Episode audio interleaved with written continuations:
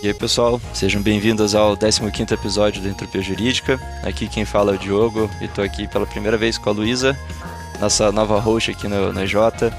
E esse episódio é um episódio diferente aqui, a gente pela primeira vez fez um episódio, um grande episódio dividido em três partes. É, fizemos três entrevistas diferentes para falar de um tema que está bastante em voga no mundo jurídico, que não é de hoje, mas ultimamente tem se falado bastante, que é a importância da, da saúde mental no, no ecossistema do direito. Lu, quer passar um pouquinho do contexto aí? Isso aí, gente. Oi, é, essa é a primeira vez que eu estou participando de um episódio aqui do EJ como host. É, a gente tentou trazer bastante luz para esse tema de saúde mental no ambiente de trabalho jurídico. É, a gente achou interessante tra trazer essas três perspectivas diferentes, sem apontar dedo para ninguém, porque é importante ouvir todos os lados e tentar enxergar de uma maneira. Hum, é, ouvir antes de, de, de tentar criar opiniões sobre. E foi muito interessante trazer, conversar com todas essas pessoas e a gente espera que é, essa conversa seja interessante para vocês também e também traga ideias que, e práticas que vocês mesmos no dia a dia de vocês po possam é, colocar em prática para afetar também e impactar de maneira positiva é, tanto a sua vida como as pessoas que trabalham contigo, as pessoas ao seu redor. E é isso aí, espero que vocês gostem. Boa, maravilha. As pessoas com quem a gente falou vão estar descritas aqui na, na descrição do episódio. Espero que curtam e não esqueçam de compartilhar com, com amigos e familiares que possam gostar do episódio, se interessar pelo assunto. Siga a gente no LinkedIn, no Instagram, arroba Entropia Jurídica. Lá a gente sempre deixa as, as últimas novidades aí do nosso podcast. Bora lá!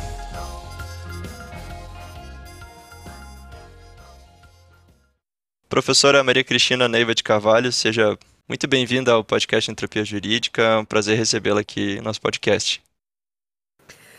Obrigada, obrigada para vocês. É um prazer imenso, né? É, falar um pouco disso. Eu acho que é um tema super pouco desenvolvido junto aos profissionais é, de direito e é algo que nessa minha trajetória inteira, né, nas relações entre a psicologia e o direito, eu tenho percebido como uma questão fundamental, né? Falar um pouquinho da pessoa do operador do direito, né? Seja ele um advogado, um juiz, um promotor, enfim, um defensor público, é, um estudante de direito ainda, né? Não tendo chegado ainda a ser profissional, mas ele enquanto pessoa, porque antes de ser um operador de direito, ele é uma pessoa, né?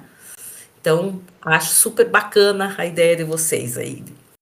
Com certeza, professora. Muito, muito obrigada novamente aí pela participação.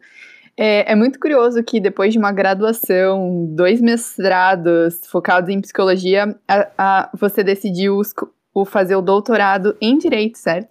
Comenta um pouquinho com a gente por que, que, por que, que você escolheu essa área para se especializar no seu doutorado. Ah, assim, na verdade eu tenho duas especializações, né, e o mestrado e o doutorado, e assim, a, a minha primeira especialização, é, que eu acho que tem a ver com por que depois essa escolha, foi antropologia cultural porque eu sempre fui uma pessoa que achou fundamental a gente analisar um pouco a cultura, de que maneira né, a configuração social, a situação cultural de cada sociedade influencia no, no comportamento das pessoas. E essa foi a minha primeira especialização, logo após formada, né, que eu fiz na Federal. Depois eu fiz uma especialização também voltada mais para a área da clínica, né, da psicologia clínica, então que é a psicologia analítica, né, onde eu sigo é, uma perspectiva teórica da psicologia analítica no consultório, né? Daí no meu trabalho em consultório. É, mas assim, né? É, na verdade, a psicologia jurídica veio ao meu encontro e não eu fui atrás da psicologia jurídica. Porque após essas duas pós-graduações, é, eu já trabalhava na universidade, na PUC, e alguns anos já como professora. E, e, lá na universidade sempre eu, de alguma forma, desenvolvi trabalhos e projetos voltados para para campos novos da psicologia, para aspectos inovadores em psicologia. E quando foi em 1995 que foram criados os juizados especiais é, no Brasil, né, o civil, o criminal, é, a gente recebeu, enquanto universidade, um pedido é, para ver o que, que a psicologia podia fazer num juizado especial. Né? Uma, uma promotora de justiça da época, do juizado criminal, convidou. E, e a PUC me indicou para fazer essa perspectiva de, de possibilidades de trabalho né, nessa área. E, eu, e aí eu comecei né, com estágios ali e, e logo percebi que tinha muito o que fazer. Né? A psicologia jurídica nem era reconhecida ainda no Brasil como especialidade, isso era em 1995, ela só foi reconhecida em 2000. Mas eu comecei então já a me voltar, né, em termos de interesse de estudo dentro do mundo acadêmico, né, fora o consultório que eu sempre mantive, para essas relações entre a psicologia e direito. Então, quando eu fui fazer o mestrado em psicologia na Federal, também já foi voltado para a perspectiva jurídica, porque foi relacionado adolescentes com prática infracional. Né? O meu estudo foi sobre essa temática, né? a minha dissertação. E isso já era em 2002, 2003, e o meu interesse aumentando, né? E daí, nesse momento, eu já, enquanto supervisora de estágio de psicologia jurídica na PUC, nós tínhamos convênio com inúmeras instituições, e temos até hoje, né, delegacias especializadas, sistema penitenciário, varas de infância, varas de família, é, varas criminais, é, políticas de execução de medidas judiciais, né? E isso tudo foi me levando a, a entender que eu também tinha que conhecer um pouquinho mais de perto é, esse campo de conhecimento e de aplicação com o qual eu já estava trabalhando há tanto tempo, né? Há tantos anos. Porque se a psicologia está dialogando com o direito na psicologia jurídica, é, eu tenho que considerar também como é esse raciocínio do mundo jurídico, quais são as problemáticas, né? Quais são. E foi aí que eu me candidatei, então, para o pro processo seletivo do direito, né? Foi com essa, com essa intenção, né, de de me aperfeiçoar mais nesse diálogo entre a psicologia e o direito, conhecendo um pouco mais o raciocínio, o jurídico, os paradigmas sobre os quais o direito se constitui, né, os paradigmas de conhecimento, inclusive, e de abordagem né, da realidade. Então foi, foi nesse sentido que eu, que eu me interessei, né? E, e daí é, tentei juntar né, tudo isso que eu sempre acredito, que a gente tem que pensar o ser humano sempre num contexto específico e num momento histórico específico. É, então eu fui, a minha colaboração, né, enquanto tese, foi justamente assim, o estudo da subjetividade pós-moderna, como é que funciona essa subjetividade nessa época que a gente vive, chamada pós-modernidade, e a relação disso com o sistema de justiça né, com a efetividade do sistema de justiça. Minha tese passa por essas questões, né, de que maneira é, o ser pós-moderno, né, o homem pós-moderno, né, tem a ver com o sistema de justiça funcionar ou não funcionar, né, e, e foi por aí o meu raciocínio. Né? Muito interessante. E daí, o doutorado e... continua, né, nesse uhum. sentido. E, e foi focado no sistema criminal ou no sistema é, jurisdicional de maneira geral, tipo, no poder judiciário de maneira geral? Não, a intenção foi do poder judiciário, né? Eu estava fazendo parte de, um, de, uma linha de pesquisa é, que o meu projeto de, de, de, doutorado ele estava associado, né? A uma linha de pesquisa é, que se pensava em alternativas, né? Do, da, da do funcionamento do judiciário, né, com modelos alternativos como a justiça restaurativa, um outro raciocínio alternativo para se pensar sobre essa disfuncionalidade de tantas áreas. É, eu fiz um estudo de caso específico, uma pesquisa com a Lei Maria da Penha, né, é, que é na área criminal, mas é um crime com uma característica extremamente especial, porque não é um crime qualquer, né? É um crime que acontece na imensa maioria das vezes é, numa relação amorosa, né? Numa relação íntima, né? Claro que pode é, também haver violência contra a mulher com estranhos, mas é, a, o meu estudo ali teve um porquê também, né? Dentro de uma relação amorosa. Mas isso foi um estudo de caso dentro da tese, mas a minha, assim, no todo, ela não ficou na área criminal. Ela estudou, é, por exemplo, né? Vamos dar um outro exemplo é, por que, que as pessoas hoje, um processo de vara de família que poderia é, durar, se resolver em três, quatro meses, né? Por que, que fica cinco anos o processo na vara de família? Né? Pelos, assim, por inúmeras, é, inúmeras vezes, né, que, que se recorre, que uma parte, outra parte, né, num divórcio litigioso recorre, é, inúmeras denúncias falsas ou não, é, de abuso sexual no, no meio do divórcio, as questões de alienação parental que estão sendo tão faladas, né? Eu parto do princípio que isso tem a ver, claro, são questões que acabam se judicializando, mas elas têm a ver com o funcionamento psicológico das pessoas na contemporaneidade. Então, a minha tese desenvolveu exatamente esse raciocínio. Quais são as características da subjetividade pós-moderna, né, que levam o jurisdicionado a agir de uma determinada forma, né, é, seja no campo de família, no campo de trabalho, trabalhista, enfim, é, mas que afeta também os operadores, né? Porque os operadores de direito hoje também sofrem a questão das metas a serem cumpridas, né? De um funcionamento de produtividade, de um, né, de um funcionamento de, é, de que se tem que atender o que se demanda e o mais rápido possível, né? E mesmo assim é extremamente moroso. Então é, é por aí que passa, né, a minha discussão. Não é uma discussão só do crime, não. É da função do sistema de justiça na contemporaneidade. Aquilo que hoje se chama é, a judicialização da vida, né? A nossa vida está extremamente judicializada. Né? Hoje, qualquer coisa, vocês do direito é, gostam disso. Aliás, eu aprendi isso nas aulas de direito, com os alunos de direito. É, professora, a gente aprende assim que é, tá, tá, tá, mete processo, né? Qualquer coisa se mete processo, né? Então, assim, vamos. E assim, e a população tá pegando essa ideia, né? Hoje em dia, coisas que não precisariam ir para o sistema de justiça estão indo.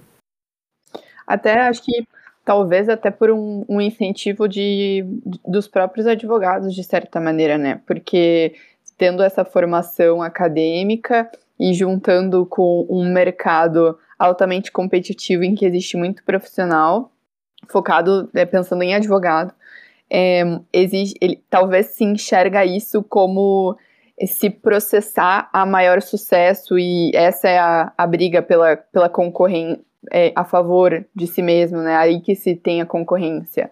Quando na verdade a solução muitas vezes é por uma, às vezes uma solução amigável, né? E, e, e eu sinto que falta na academia uma é, ensinar ou levar mais o advogado para ver também como solução de problema, como justiça, soluções amigáveis que está muito relacionado a entender o que, que as pessoas querem e o que, qual que é o, a real, o real motivo daquela, daquela discordância, daquela, daquele litígio, que também está bastante vinculado à psicologia, a, a entender o que, que as partes, a ouvir o que as partes estão falando individualmente, em conjunto. É, isso de fato é algo que, que, que nas academias, pelo menos quando, quando eu e o Diogo nos formamos, era algo que estava bastante em falta. Hoje, pelo menos, mediação já é grade obrigatória, se eu não me engano. Mediação sendo como um desses meios amigáveis de resolução de um conflito, né? Claro que existem outras opções é, que talvez o, o, problema seria melhor solucionado, né? Focando em justiça restaurativa. Mas hoje é algo que ainda há um, ainda há um bom caminho a ser percorrido, né? Com certeza. É, é, claro, né? Eu acho que existem determinadas demandas jurídicas que elas são essencialmente jurídicas, né? Que o componente psicológico ou social é mínimo, né? Mas existem demandas que você pega uma lei Maria da Penha, né? Que termina em feminicídio, por exemplo, mas nem que não termine em feminicídio, né? Que, que, que né, haja violência física, enfim, né? Se você tirar o aspecto psicológico e os aspectos sociais, socioeconômicos, muitas vezes, a Lei Maria da Penha ela é muito simples de ser aplicada, né? Eu lembro de uma juíza me dizendo isso já há algum tempo, logo depois da Lei Maria da Penha, onde ela se assustava é, com, com o fato de tantas mulheres desistirem né, da representação criminal, é, até na hora do BO, chegavam para fazer o BO, depois sumiam, não se achava mais a pessoa, isso nível de delegacia ainda. O que, que acontece, né? O que, que acontecia na final, né? Mas acontece que é um crime é, que é, ele é povoado de sentimentos e de afetos. Né? Ele acontece num, num contexto afetivo, de relação afetiva.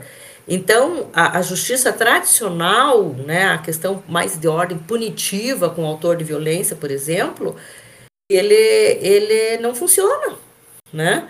Ele não funciona porque a questão não é essa só.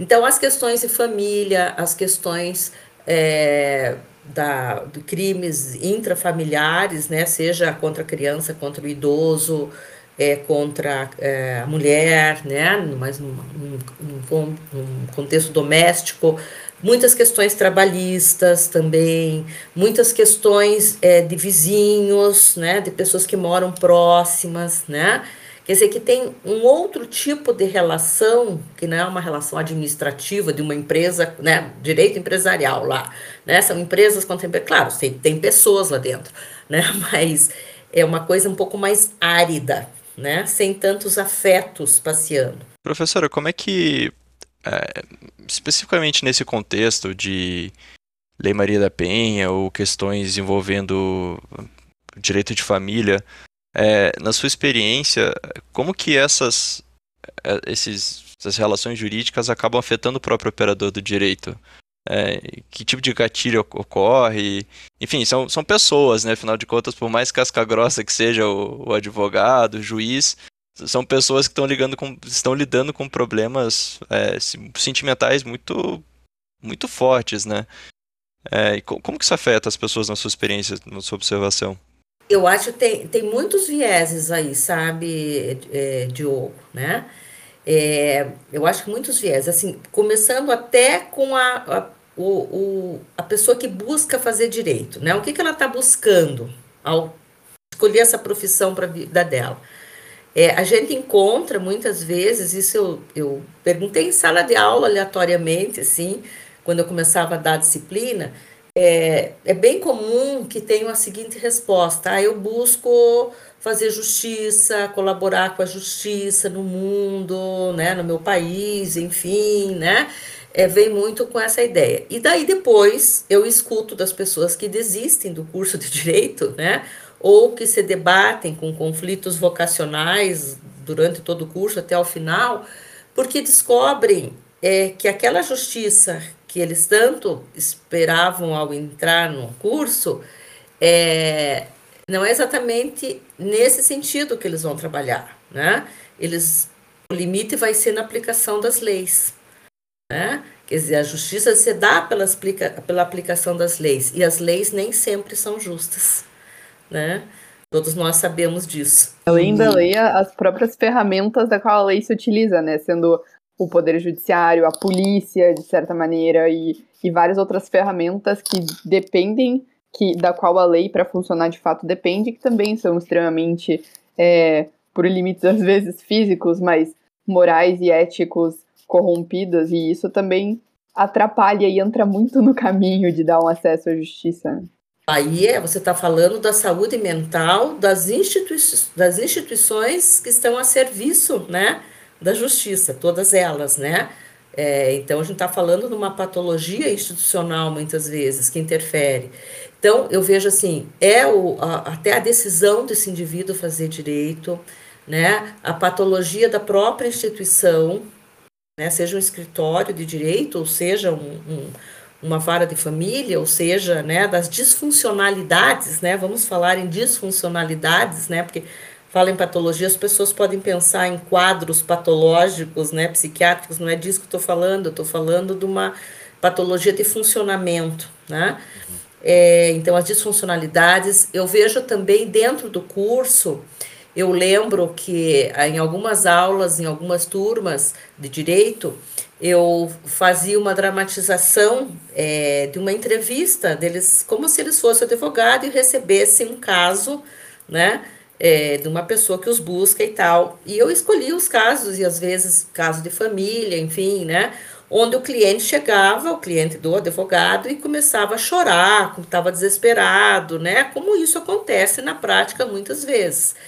E, claro, é, eram alunos de começo do curso de direito, né? Mas o quanto eles verbalizam assim o quanto, assim, que eles são, eles não sabiam o que fazer, porque eles tinham as perguntas prontas para a pessoa do ponto de vista jurídico, e a pessoa não deixava eles fazer as perguntas, porque ela queria contar a história dela, por exemplo, do que aconteceu e pelo motivo que ela estava ali, né? Então, é, esse, até esse preparo em termos de habilidades, acho que isso é bem importante, habilidades é, sociais e habilidades psicológicas que o, o estudante de direito e depois o, né, o, o profissional de direito tem que ter, principalmente se ele for advogado, e depois também o juiz também, daí já de outra forma, né, num outro sentido, mas o promotor também, enfim, o operador de direito em geral. Mas essa habilidade de saber que ele está ali para aplicar a lei de alguma forma, buscar a justiça, mas isso se atravessa numa pessoa, né? Na pessoa que, que, que é ali o, o solicitante do serviço jurídico, e essa, e essa pessoa tem uma série de sentimentos. Aquela situação jurídica aconteceu num contexto de vida daquela pessoa, seja profissional, seja relacional, seja, enfim, né? E a gente não pode esquecer, por isso que eu acho muito legal essa conversa dos dois lados, que o operador do direito, ele também é uma pessoa. Né? Ele também é uma pessoa, ele também tem as suas crenças, os seus valores, com relação, por exemplo, ao valor da vida, com relação as questões de gênero, é, com relação às questões do papel da família, tá? É, com as questões é, da possibilidade ou não do, do indivíduo exercer paternidade, maternidade a partir de condições psíquicas, a partir de uso abusivo de substâncias. Quer dizer, o profissional de direito, ele não é vacinado com relação a essas coisas, porque antes de tudo ele é uma pessoa. E ele tem todas essas coisas e tem determinadas áreas, né, essas que eu falei, onde o sentimento é muito aflorado, os afetos são muito aflorados, né? É, que isso não tem como não tocar de alguma forma o operador do direito. Seja de uma forma positiva, onde ele, por um movimento, um movimento mesmo de empatia, consegue compreender o significado psicológico da, né, que está tendo aquela situação para a pessoa e não que ele vá trabalhar com a parte psicológica, claro, ele não é né, psicólogo, né? Mas é, que ele possa montar a sua prática jurídica considerando esse viés do significado psicológico, porque esse, esse viés do, psicólogo, do lado psicológico pode ajudar ou pode atrapalhar o trabalho dele como, como operador do direito, se não for considerado, né? E, então, eu acho que é essa relação direta com o trabalho, mas também assim, se ele é uma pessoa que não. Aí cada um é um, né? Mas assim, o processo dele de autoconhecimento, sabe? O quanto ele se conhece como pessoa, né? Quando, o quanto ele sabe dos seus pontos fracos e fortes na vida, né? Na sua vida emocional. É, porque quanto mais a gente se conhece, mais a gente pode ter é, controle sobre as nossas questões internas, né? Maior domínio para que a gente possa agir na vida, no nosso trabalho com as pessoas, de um jeito que seja a favor da gente mesmo e a favor da sociedade. Agora, na medida em que a gente não não tem esse autoconhecimento, a gente vira refém das nossas coisas. Né? Então, vamos pensar assim: uh, um estagiário de direito que ele já tem uma personalidade super obsessiva com ele próprio, compulsiva, perfeccionista, ele gosta de tudo. E antes de, de fazer direito, ele já tinha essa personalidade, tá? De tudo querer muito perfeito, muito certinho, né? Tá. E ele é meio que refém dessa característica dele. Né? Sofre com isso, mas nunca foi procurar ajuda, nunca foi procurar psicoterapia, nada. Ele vai fazer estágio, de repente, num local super autoexigente. Tá? Seja um escritório de direito super autoexigente, seja um, uma vara específica onde o magistrado tem uma característica também de muita onipotência, de muita exigência, né?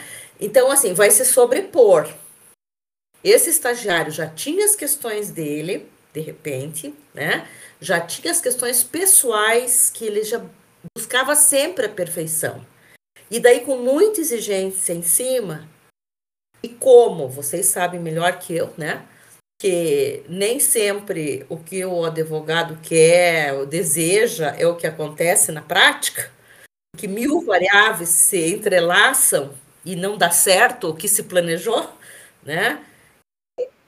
Isso é uma questão extremamente complicada para esse estagiário de direito ou para esse, mesmo para esse profissional recém-formado. A gente atende no consultório, é, né, profissional do direito recém-formado e, e assim o, o, o, conflito, né, o, o sofrimento muitas vezes porque, puxa, se formou para. gosta daquela, né, daquela voca, tem vocação, gosta daquela profissão e se debate com as frustrações, se debate é, com, com as questões psicológicas do seu cliente, com as questões socioeconômicas do seu cliente, mas também com a pressão da empresa ou da instituição pública, se for uma instituição, né, o Ministério Público, o Poder Judiciário, enfim, é, então, isso representa, sim, muita pressão. Então, é por isso que eu digo, é, é assim, o contexto é de pressão, né? Pressão mesmo. É um contexto de bastante pressão, de fato, por diversos fatores. E algo que eu sinto é que é, os operadores do direito, né, de diversas profissões específicas, é, há uma não dificuldade das pessoas, mas é uma situação difícil de diferenciar a própria vida pessoal da profissional. Então, realmente conseguir não é, se envolver, claro, se envolver até um certo nível, justamente por, por ter compaixão e por lidar com cuidado de situações sensíveis, mas ao mesmo tempo ser profissional com relação àquela situação a ponto de não deixar aquilo te abater pessoalmente. E isso é algo que eu, ve, que eu consigo ver como uma, uma característica, tipo, um fator presente em todas as profissões relacionadas ao direito. É, acredito, acho que todas as profissões em um nível, alguns, algumas com um nível maior, outras com um nível menor, mas sempre essa, esse limite ele é presente e a briga, né, por onde está esse limite, acho que ele é presente dentro de cada operador do direito. E outro fator que, dentro de vários outros, mas outro fator que eu acho que se destaca também, que eu tenho a impressão que, que talvez ele esteja mais vinculado ao advogado, que é o limite de, de ferramentas com as quais ele de, das quais ele depende para resolver o problema dos seus clientes, e daí vinculado à pressão do cliente para uma solução satisfatória e rápida. É, que o que ele, o, o que o cliente depende dele não depende só dele depende de várias outras instituições e de várias outras pessoas. Só que se por esses vários outros fatores o cliente não fica satisfeito e a expectativa do cliente, a expectativa do cliente que pode ser até surreal, irrealista, é, a culpa vai recair sobre o advogado. Então é também conseguir se separar de certa maneira da opinião e expectativa do seu próprio cliente mas ao mesmo tempo, claramente levando em consideração a expectativa e opinião do seu próprio cliente, justamente porque ele é seu cliente. Então, é quase uma dicotomia. E, e isso é muito complexo, esse limite é muito complexo para o advogado conseguir, em qualquer situação que seja, por mais, por mais casos simples, entre aspas, que seja, é, são essas, esses fatores que eu, que eu enxergo como muito, muito sensíveis na saúde mental do advogado. Perfeito, Luísa. Eu, eu tenho um artigo que eu escrevi que se chama assim: é, Justiça como objeto de consumo. É possível satisfazer o sujeito pós-moderno? É, tá, foi publicado numa revista peruana, né? E, depois, se quiser, eu te passo. Mas, assim, por quê? Porque é exatamente isso. O sujeito pós-moderno é um sujeito insaciável, tá? Nós consumimos tudo, nós somos preparados, nós somos controlados pelas redes sociais, né, por todos os meios, para que a gente consuma. Consuma tudo, consuma informação, consuma comida, cons consumimos celulares, né? Consumimos informação, quanto mais informação tem que consumir, consumir, né? E por que não consumir justiça? Tá? Um sujeito insaciável é um sujeito que não consegue se frustrar, né? Psicologicamente, de uma forma muito rápida, né? É claro que só isso dá assim, horas de fala, né? Mas assim, do ponto de vista psicológico, é um indivíduo individualista, egocentrista, né? Voltado para suas necessidades, para suas questões e que não aceita frustração. Essa, em tese, né, é a, a, a descrição é, de nomes importantes que estudaram o sujeito pós-moderno, como Bauman, né, é, que faleceu há não muito tempo, é, o Dufour, é, o Lipovetsky, enfim, são representantes do estudo da subjetividade pós-moderna que descrevem esse homem contemporâneo, né, que somos nós, né, com essa característica de insaciabilidade, de individualismo, de egocentrismo. É, existe até um paradoxo que, se por um lado parece, não, eu tenho que pensar em direitos humanos da comunidade, né, da sociedade, mas até um ponto que não mexa com o que eu quero, o que eu desejo. Quando eu tiver que abrir mão de alguma coisa que é minha, que é importante para mim, para eu atender os direitos humanos coletivos, ah, não, peraí, né? A gente teve um super exemplo disso na pandemia recente, né? Onde ou, ou havia uma ação coletiva para né, menos pessoas sofrerem, ou as coisas complicavam, né? Então, esse individualismo é muito presente. Então, isso é muito claro. Eu que estou na psicologia jurídica aí há 25 anos, né? É, é muito claro o quanto isso foi piorando né, nos escritórios de advocacia, e mesmo no sistema de justiça como um todo, essa, essa sede né, do, das pessoas que buscam o sistema de justiça pela justiça que eles acham que é justiça. Porque até a justiça está individualizada. Até a justiça ela é egocêntrica, né? Ela, eu quero a justiça que eu acho que é justiça. E se o advogado não está conseguindo, é ele que é incompetente. Né? É ele que não está fazendo direito né? O que eu preciso, porque eu preciso o que eu quero. E daí veio uma pressão para o advogado. O advogado daí também já tem a pressão dele, porque ele tem que produzir, né? Ele tem que produzir porque ele precisa do, né, do, do dinheiro para sobreviver e para consumir também, porque ele também é um consumidor. Né? Então, a sociedade de consumo, né, eu sigo muito nessa linha da ideia de sociedade de consumo, é, não de consumir objetos só. A gente consome tudo, a gente consome pessoas, né? Essas relações é, descartáveis, né? Essas relações líquidas que o Bauman fala, né? Então nós consumimos tudo. É não saber lidar com a existência de consequências, né? Que não dá para ter tudo.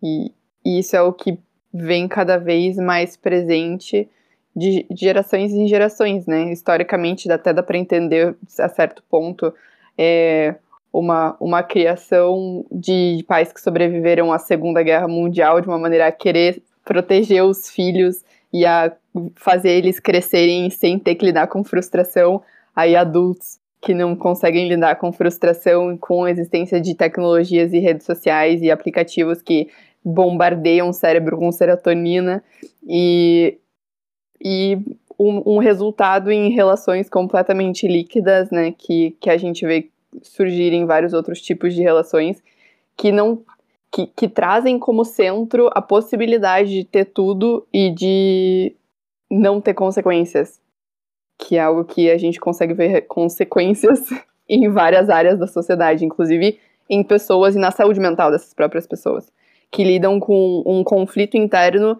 de que elas querem poder, que elas querem ter tudo, ao mesmo tempo que elas querem acreditar que elas podem ter tudo e que elas são poderosas para terem tudo, só que ao mesmo tempo infelizes, porque parte da felicidade é também ter limitações e também saber lidar com consequências e frustrações, porque faz parte da vida.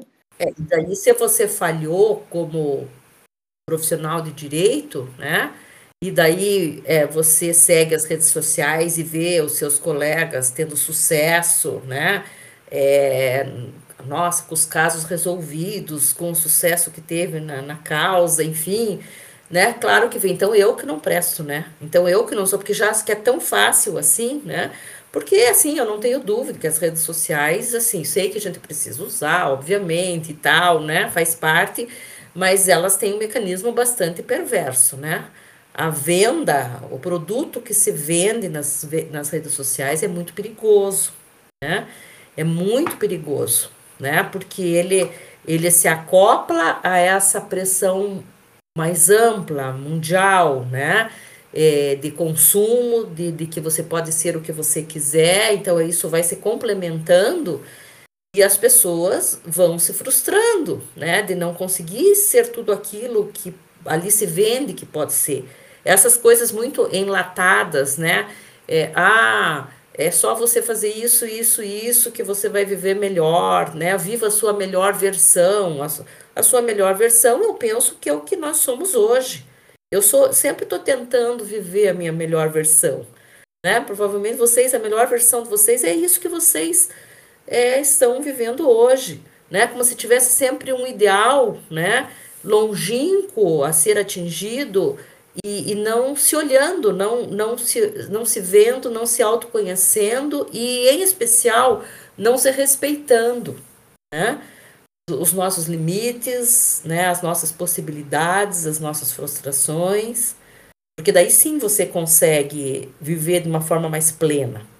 A pandemia acabou causando uma reviravolta aí nesse, nesse cenário, talvez, né? No sentido de que, a, que as pessoas passaram a lidar com incertezas, é, desafios e, e, certos bloqueios, restrições de acesso de consumo de forma geral, de forma forçada, né, de forma repentina para todo mundo é, e, e, lidar com a perda também, né.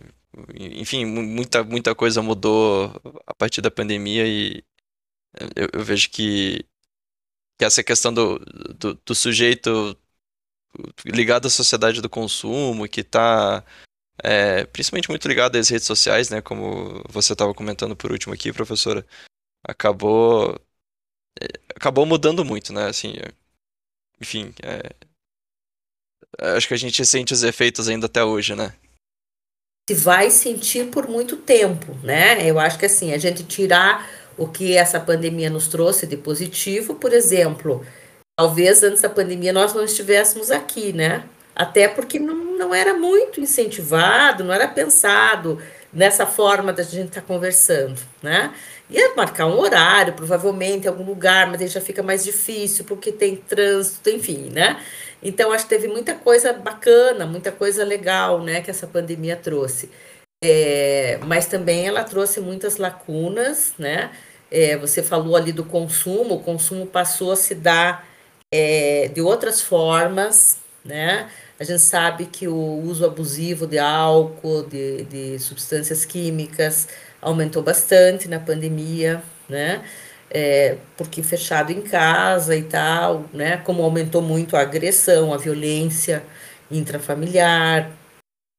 Então, é, a gente que é psicólogo e trabalha na clínica, é assim, é muito evidente, né? O, o adoecimento psíquico mesmo né, das pessoas, né, o quanto as pessoas é, saíram de uma fase, agora voltando aos poucos para né, uma outra realidade que não é mais aquela de antes da pandemia e vai exigir muitas adaptações individuais e coletivas.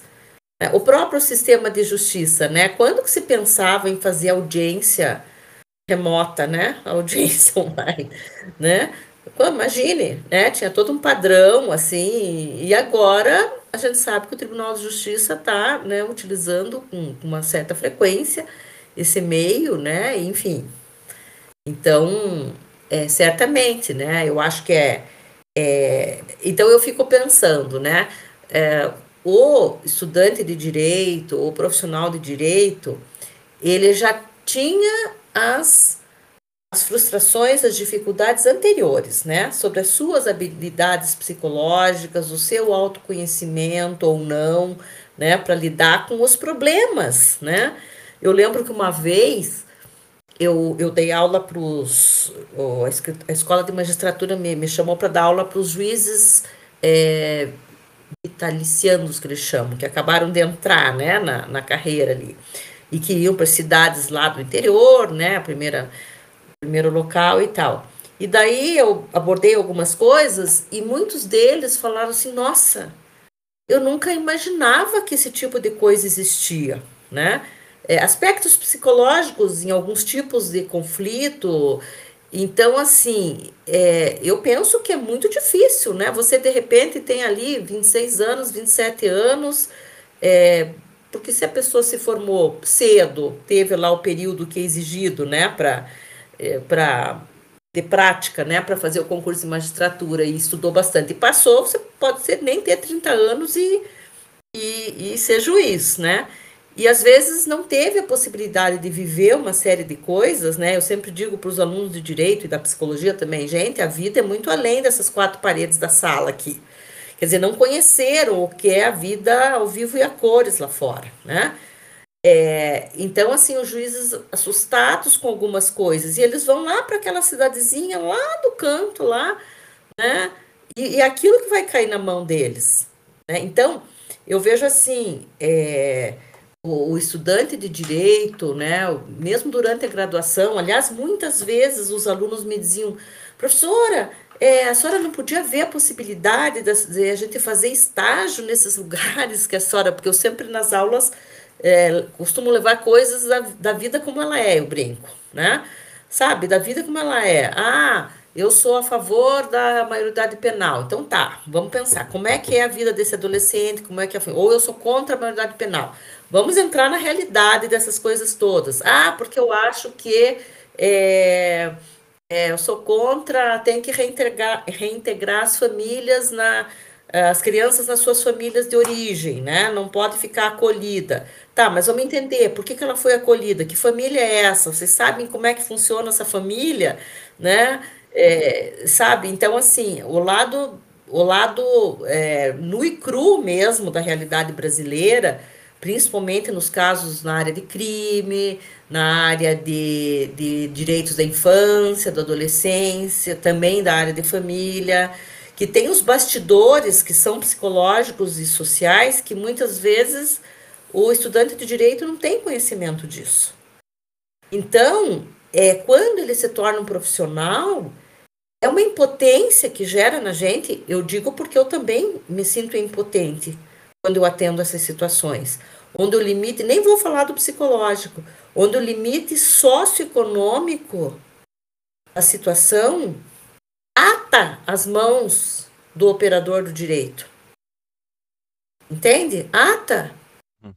Ele, ele, ele, você vai, vai trabalhar na vara de infância, as decisões jurídicas sempre são pelo menos pior. Eu sempre digo, os casos que correm na vara, nas varas de infância, é, não é o melhor, é o menos pior. Porque é trágico de qualquer forma.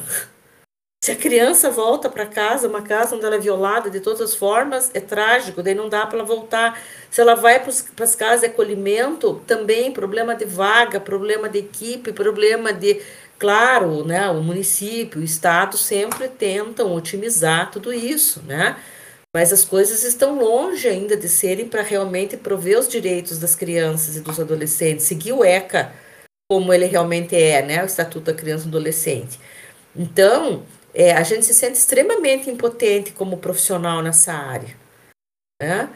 E então a gente tem que pensar um pouco mais fundo, né, sobre é, é, esses casos todos. Há, pouco tempo teve a é aquela a matriz, né, que, que entregou a criança lá, que entregou a, doação voluntária do bebê, faz acho que uns dois, três meses atrás, saiu bastante na mídia aí, que ela doou o bebê, fez uma né, entrega voluntária do seu bebê, é, e daí teve toda uma questão em volta dela e julgamentos, né, contra a favor e tal, né, e, e, e, tá, existe uma lei, né? Desde 2017 existe uma lei que permite a entrega voluntária né, de bebês. Mas é, vamos conhecer melhor. Por que, que as mulheres estão entregando? O que, que acontece que as mulheres estão entregando seus bebês? O que está acontecendo nos programas de saúde pública, por exemplo, né? de contraceptivos, etc. O que está acontecendo com os pais desses bebês, porque eles têm pais? Eu, eu escutei a semana passada na CBN uma reportagem que atingiu o número máximo esse ano de crianças é, registradas sem o nome do pai. O registro, só a mãe. Tá? Um número assim, e, e daí sempre eu fico pensando, né? O que, porque eu sempre acho que tem que problematizar para a gente procurar, procurar soluções, Sim. né? E então, assim, o que está acontecendo com essas com essas mulheres que não estão pondo o nome do, dos pais? Será que elas não sabem quem é o pai? Será que elas não querem que coloque o nome do pai? Por que, que esses pais também não buscaram os seus direitos que o nome deles estivesse lá? Será que eles não querem também? Então, nós estamos falando é, de um problema estrutural. Porque esses filhos aí que, que não têm o nome do pai, por exemplo, podem ser filhos que daqui 15, 20 anos vão entrar com processo de abandono afetivo. Né? E vão judicializar essa questão mais tarde, entendeu? Porque sofreram abandono afetivo do pai na infância, então lá na frente abre, por exemplo, um processo de abandono afetivo, mas uma coisa que é de ordem psicológica, que é de ordem social, socioeconômica. E isso gera muita impotência dos profissionais que trabalham nessas áreas, sejam os operadores de direito, sejam os psicólogos, sejam os assistentes sociais, porque nós trabalhamos com pessoas e com pessoas em sofrimento. Sim, faz parte do, da característica da profissão, né? O dar acesso à justiça seja parte principalmente inicialmente do, de que tem alguém que está sem acesso à justiça e tem alguma justiça para ser entregue entre aspas. Então, isso, isso é uma tristeza que tá dentro da profissão e que é, eu louvável, eu, eu acho louvável que vários das, da, várias das pessoas que optam por fazer direito é, têm isso como um, um, um propósito que do seu jeito é, dar acesso à justiça e eu espero que eles consigam de algum jeito, pelo menos do que do modo como for possível, que eles consigam se sentir realizados nesse propósito. E um, uma pergunta para você, Maria, é quais, quais são as, as ações que os operadores do direito é, poderiam tomar, tanto é, advogados como é, servidores públicos e todas as. É, contando também as outras profissões, operadores de direito de maneira geral. É, depois a gente pode focar em o que empresas podem fazer para seus departamentos jurídicos e até instituições públicas, mas pensando, pensando no operador como indivíduo que trabalha com a área jurídica, quais ações que ele pode tomar para tentar ter uma, uma saúde mental de qualidade? Tá. É, primeiro, assim, se me permite, eu acho que é potencializar a questão do autoconhecimento desse indivíduo na própria formação dele. Né? Então, como vocês mesmos falaram ali no começo, eu acho que nas graduações já ter um enxerto maior de conteúdo sobre a importância do autoconhecimento, sobre essas questões que nós estamos falando, né? Até para quando ele estiver formado, aquilo já não vai ser tão novidade para ele, para ele ir se adonando, né, da realidade dessas variáveis é, que vão estar presentes, né, na vida profissional. Agora, é, uma vez que ele já esteja né, agindo, eu acho que assim, eu sempre penso que a gente tem que ter uma análise crítica sobre o conceito, o, a configuração é, do contexto em que a gente trabalha. Né? Analisar é, esse momento social em que vivemos, para onde essa sociedade está me levando e o quanto isso é egocintônico ou não. Né? Então, os meus valores, a minha forma de pensar vai ao encontro ou não é, do caminho, do por onde essa sociedade está levando. Porque não é que você daí não vá trabalhar, não é isso de jeito nenhum. Mas daí você vai decidir como você vai trabalhar. Os cuidados que você vai ter que ter no exercício da tua profissão para que, digamos, falando de uma forma bem popular, para que o sistema não te engula. Percebe? Então, para que você, então você sempre, primeiro, você tem que estar atento assim ao funcionamento do sistema social, da configuração social, porque não, senão o sistema te engole. Em segundo lugar, é, eu acho assim, né, que é o autoconhecimento porque os nossos inimigos interiores, eu brinco, né? As nossas questões não resolvidas são os primeiros inimigos da gente mesmo, são as primeiras situações que nos causam, é, nos fazem com que a gente caia em armadilhas na vida, seja nas relações afetivas, nas relações profissionais, no trabalho, né? É muito comum, né? Então, o autoconhecimento, seja através é, de psicoterapia, ou às vezes de, de, grupos de estudo, onde a pessoa que seja um nível mais de cognição, digamos, estudar né, o tema, e a pessoa, o advogado, possa se colocar o que ele pensa sobre aquilo, o que ele acha, para que esse conteúdo tenha o, o conteúdo psicológico, o conteúdo da, da reflexão dele enquanto pessoa, né, naquela naquele tipo de trabalho, tem um espaço de circulação. Né?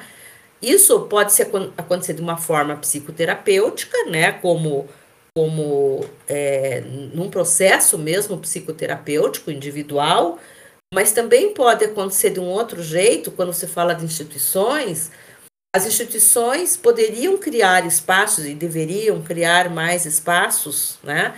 não tanto para discutir mais tanto a técnica do trabalho, porque às vezes a gente vê excelentes profissionais do direito, tecnicamente falando, né?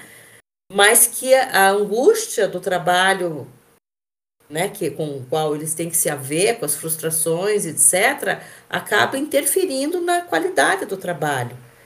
Então, as próprias empresas, as próprias, além de, claro, espaços de diversão, acho que daí entra na, na parte da psicologia organizacional, né, uma outra área da psicologia, um ambiente saudável da empresa, né, acho que isso seja empresa pública ou privada, né, seja empresa pública ou privada, é, ela pense em, em espaços de saúde mental, em momentos de saúde mental para o seu, pro seu colaborador. Isso vale inclusive para tribunais de justiça, enfim, instituições públicas, também profissionais que trabalhem nesse ambiente. Exatamente, exatamente, para os profissionais que trabalham no ambiente. Então, acho que tem a questão da saúde mental organizacional, né? Mas também tem a questão de, de criar, e assim, no sentido de lazer, né? De, de espaços de lazer e assim por diante, momentos de relaxamento, mas que isso sempre aparece, né? na, na, na, na nessa área da especialidade da psicologia, mas eu penso assim, espaços que eles, eles estão numa, num limiar entre a técnica e o pessoal. Que é, por exemplo, né, vamos discutir sobre um caso de divórcio litigioso. Tem um espaço de estudo de caso onde os operadores do direito, os advogados, possam, se for num, num escritório de advocacia, possam é, colocar na mesa esses aspectos psicossociais, entendeu? Para eles darem vazão também ao que eles pensam sobre isso.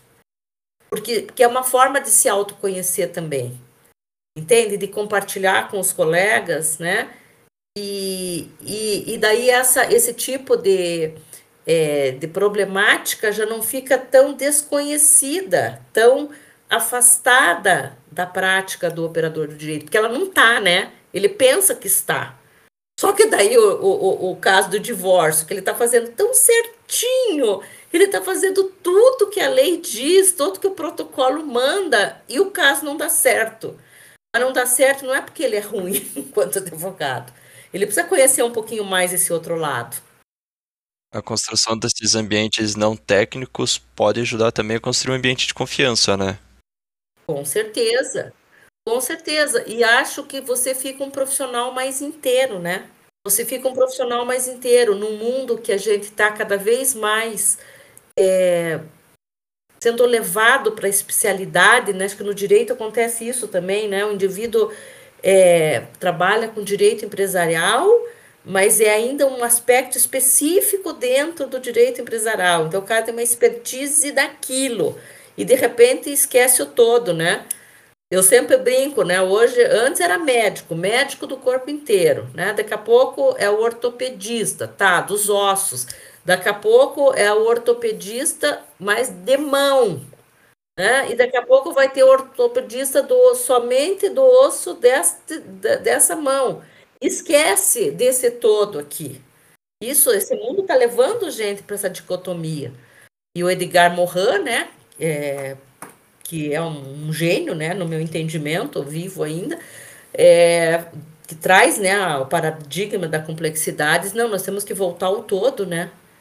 No direito não é diferente. Uhum. Muito interessante essa perspectiva, professora. E eu gostei bastante que você trouxe a questão do autoconhecimento.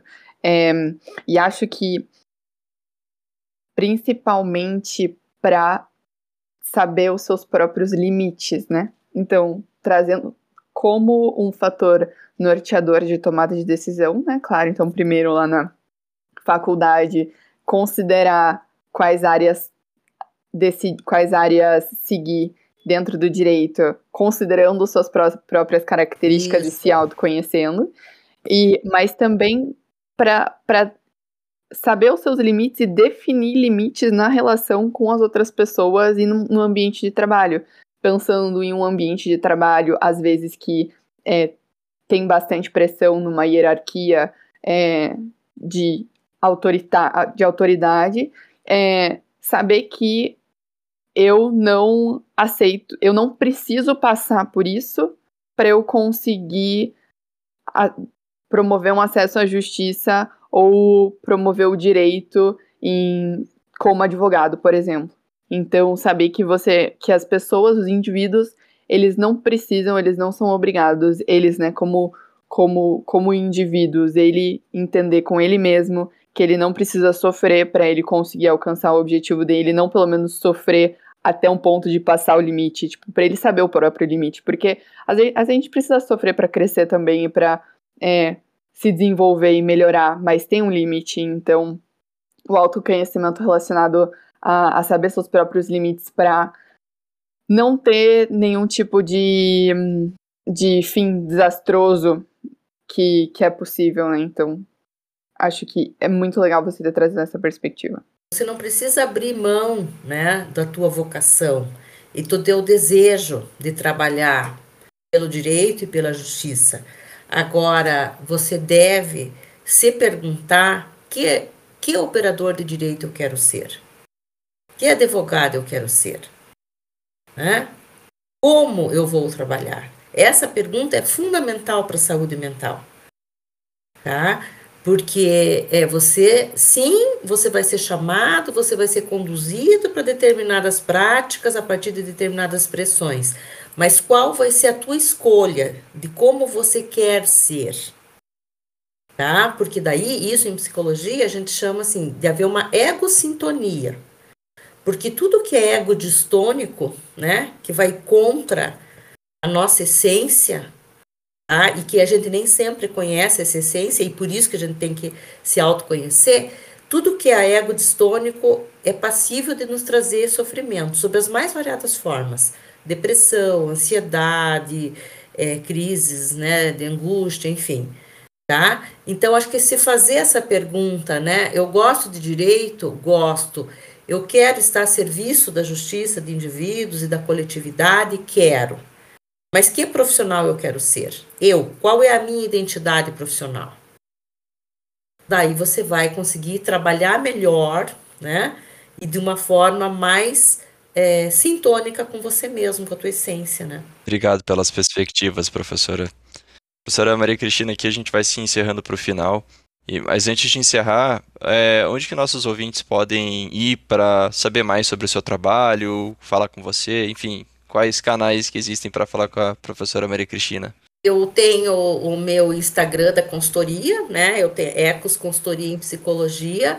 É, nós temos uma consultoria voltada para o, para o âmbito jurídico, onde a gente desenvolve capacitações, assistência técnica em processos judiciais, né? Nós somos assistentes técnicas, eu e as minhas sócias. É, se chama Ecos Consultoria, tem o Instagram, né? Então, é, Ecos Consultoria em Psicologia, vocês podem procurar por lá, mas é, também eu posso disponibilizar o meu celular pessoal, né?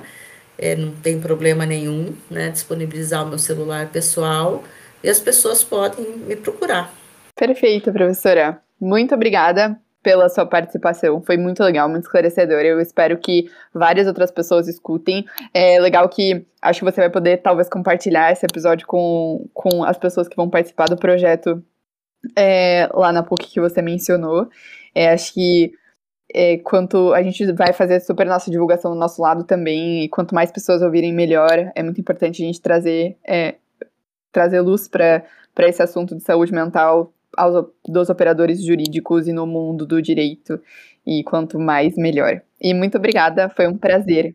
Obrigada a vocês, né, pelo convite. Acho que é sempre muito bom a gente estar é, colaborando, né? Acho que isso faz sentido da gente colaborar com os novos profissionais, né? E profissionais que a gente vê que estão mais abertos, né? O próprio fato de vocês chamarem um psicólogo para falar disso é uma coisa que mostra já um crescimento né, na capacidade crítica, analítica desses novos profissionais de direito, que é uma profissão que normalmente é mais hermética, né, com dificuldades de diálogo com outros campos, então acho isso perfeito, né?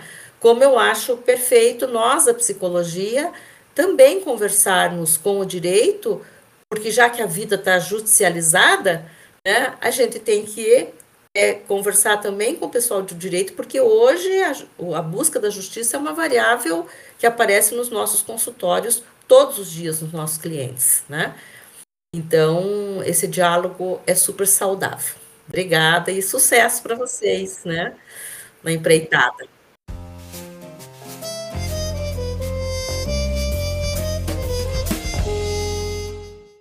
Gabriel Simões, seja muito bem-vindo ao podcast Entropia Jurídica. Eu que agradeço o convite, é um prazer conversar com vocês. Gá, comenta um pouco pra gente, quando você entrou na faculdade de Direito, você já tinha como, como sonho, como objetivo entrar em um, ser entrar em um grande escritório de advocacia e, e trabalhar para ser advogado dentro de um grande escritório de advocacia? Não, não. É, é engraçado que a advocacia foi minha última opção. Quando eu entrei na faculdade, eu entrei com a ideia de ser juiz. É, nada disso baseado em realmente ter pensado a longo prazo, era mais um, um sentimento. Aí eu trabalhei, eu fiz estágio no Ministério Público, então eu quis ser promotor. E aí eu vi que a atividade de promotor penal, especialmente, que era a matéria que eu mais gostava naquela época, não é muito funcional de nosso direito penal hoje não é muito funcional no Brasil. Eu desanimei e, e no final da faculdade no quarto ano literalmente eu tive contato com um grupo de estudos. É, foi até meio cinematográfico assim porque eu estava no corredor da faculdade vi lá um anúncio de uma de um tribunal que ia um tribunal que é esse e eu entrei no auditório e tinha duas equipes. É, tinha dois advogados, advogados de um lado, eram alunos, né? Dois alunos de um lado, dois do outro e três e três advogados no, numa mesa, assim. Né? Eles estavam é, é, é, debatendo um caso, argumentando um caso, e parecia cena de filme americano, assim, de advogado e tal. Eu falei, nossa, mas é isso que eu quero fazer, é isso que eu, que eu, que eu, que eu acho legal, assim. E aí eu entrei no grupo, eu descobri a arbitragem e, e desde então nunca larguei. É, então, e logo quando eu saí na faculdade eu comecei a trabalhar em Curitiba. Eu trabalhava no escritório pequeno, é, mas eu sempre quis trabalhar nesse, nesse, nesse meio, né? E Curitiba existe um mercado de arbitragem, existe, existem árbitros muito influentes no mercado nacional, internacional, inclusive mas ah, o seu espaço de crescimento é, é pequeno. Né? São escritórios pequenos que é, foram criados por esses árbitros para acomodar a atividade deles de árbitro, enfim, são escritórios full service, etc. É, e não era exatamente isso que eu queria, eu queria realmente advogar mesmo é, em arbitragem, mas ser advogado, não necessariamente ser árbitro, talvez no futuro, mas eu queria realmente advogar. E aí a opção era vir para São Paulo, porque aqui o mercado é muito grande, você tem esses escritórios grandes, você tem escritórios especializados, mas é, os advogados em arbitragens hoje são quase todos baseados em São Paulo, no Rio. Poucos são baseados em Curitiba ou em outras regiões do país, um pouquinho em Minas e tal. É, então, sempre, desde que eu saí da faculdade, eu entendi que eu ia ter que ir para São Paulo um dia. Mas eu fiquei bastante tempo trabalhando com arbitragem em Curitiba, um dos árbitros mais famosos do, do Brasil, é, e da América Latina. É, e eu fui fazer mestrado nos Estados Unidos. E quando eu voltei do mestrado, eu voltei direto para São Paulo e aí para um, um, um, grande escritório. É, então, depois da faculdade, sim, isso se, me, se tornou um objetivo meu, mas durante a faculdade eu nunca, nunca achei que ia ser nem advogado, achei que ia ser promotor ou juiz ou qualquer outra coisa saber como é que foi a tua, tua expectativa entrar nesse escritório em São Paulo, mudar de cidade, enfim, que, que tipo de, de cenário você imaginava encontrar no escritório e, e como foi sua jornada lá, que, quais expectativas se concretizaram ou não, o que, que se revelou diferente? É, bom, você tem muita lenda, né? Quando você não está no escritório desse, criam-se muitas lendas sobre o que, que é lá dentro, como que é o nível. É tipo Suits, né? É igual é. bem tipo Suits. Não, e, e também, né, é, como a gente estava nesse grupo, a gente tinha contato com pessoas de fora do Brasil, de outras faculdades, e também se criava essa, essa lenda aí do mercado jurídico de alta performance, que é um pouco lenda, mas também não é tão fora da realidade. E essa carga de trabalho, assim, absurda. E tem até um caso que eu me lembro agora, na época, que eu estava né, tava no grupo, não era necessariamente de advocacia, mas era no Banco Mundial, um caso muito triste de um de um rapaz jovem que literalmente morreu de trabalhar. Assim. Tava, sei lá, duas semanas direto, dormia uma ou duas horas por dia, saía para casa para tomar banho, ele estava fazendo um closing, que é uma operação societária é, de, de, venda de, de, de ativos né, de, uma, de uma sociedade e o closing é, é a época mais crítica, assim, você está fechando o negócio, então a carga de trabalho é, é absurda. Teve esse caso, ele simplesmente foi para casa para tomar um banho, para voltar a trabalhar e infartou, porque ele tinha 20, 20 e poucos anos de idade. É bem triste, mas era algo que permeava as conversas também de, de escritórios. Nossa, negócio absurdo, você vai morrer de trabalhar, não sei o que e tal. Mas, em compensação, você tinha um, todo o glamour associado. Você sair de uma cidade pequena, com escritórios pequenos, para trabalhar é, nos, nos, maiores escritórios do Brasil, que advogam para empresas, para grupos mundiais, enfim. É, realmente era. Para você que quer ser advogado, é o que você é o ápice da carreira, né? É, ser sócio num desses, num desses escritórios, ou, ou assim eu achava quando eu quando eu comecei a pensar na, na estratégia. Mas, assim, no mínimo é um trampolim para que você, para o resto da sua carreira. É né? um trampolim interessante para o resto da sua, da sua carreira. Então, quando eu pensei em ir, eu pensei, é, no mínimo, na experiência que eu teria no escritório desse, é, aprender um pouco da cultura de alta performance do mercado jurídico, que eu acho que é, é isso. É, esses escritórios são ambientes de alta performance em que o cliente está te exigindo o máximo. Você está, em caso, discutindo bilhões de reais, de dólares, ou enfim, qualquer que seja a moeda, é, ou então exposições jurídicas assim, super relevantes, casos que, que têm repercussão nacional, que têm repercussão internacional. Então você quer trabalhar nesses casos. Esses casos são os mais interessantes. Né? Você, se você gosta de advogar, você gosta da problemática, etc., é, é onde vai estar o, o, o maior desafio que você pode encontrar na sua carreira são esses escritórios. E era isso que eu, que eu esperava encontrar quando eu é, fosse para um deles. É, e assim, quando eu entrei, encontrei um pouco disso, mas não tudo. É, os escritórios eles são muito grandes, né? Eles têm, eles são full service, então eles atendem uma gama de, de, serviços muito grande e você é mais uma peça lá na máquina quando você chega. É, isso, é, isso, é, bom e é ruim. É bom porque é democrático. Né? Não, não, existe um, não existe um dono do escritório, né? nem os sócios. Os sócios também competem, é, os advogados competem, as equipes competem, enfim. Então é, é legal porque é um processo de, realmente democrático, meritocrático, né? Ou né, na, sua, na sua maior parte democrático, meritocrático. Mas também por isso você não vai chegar lá e trabalhar com o que você quiser. Você vai chegar lá e vai trabalhar com o que tiver para trabalhar. É, e assim você vai construindo lá dentro. Então, é, o, que eu, o que eu esperava encontrar lá, que eu encontrei, foi um ambiente de, de excelência. Assim. Isso é muito legal, porque quando você está no escritório menor, geralmente é você mais um advogado a sua faixa. Né? Não tem muitas pessoas. É, e o, o, pool de pessoas é pequeno, então, por mais você pode até dar sorte de achar um colega brilhante, nossa, que, que legal, tá, mas ali, é, toda hora, você trabalha com alguém e fala, meu Deus, essa pessoa é extremamente capaz, extremamente inteligente, era muito legal ver isso. Né? É, Para quem consegue é, controlar a ansiedade, você encontrar pessoas mais inteligentes do que você é, é super, super interessante. É, e, sem dúvida, existiam pessoas lá, as mais inteligentes do, do, do, do, país. E é legal porque você vê gente de todo o país. Tem gente do Sul, tinha gente do Rio, tinha gente de Minas, Bahia.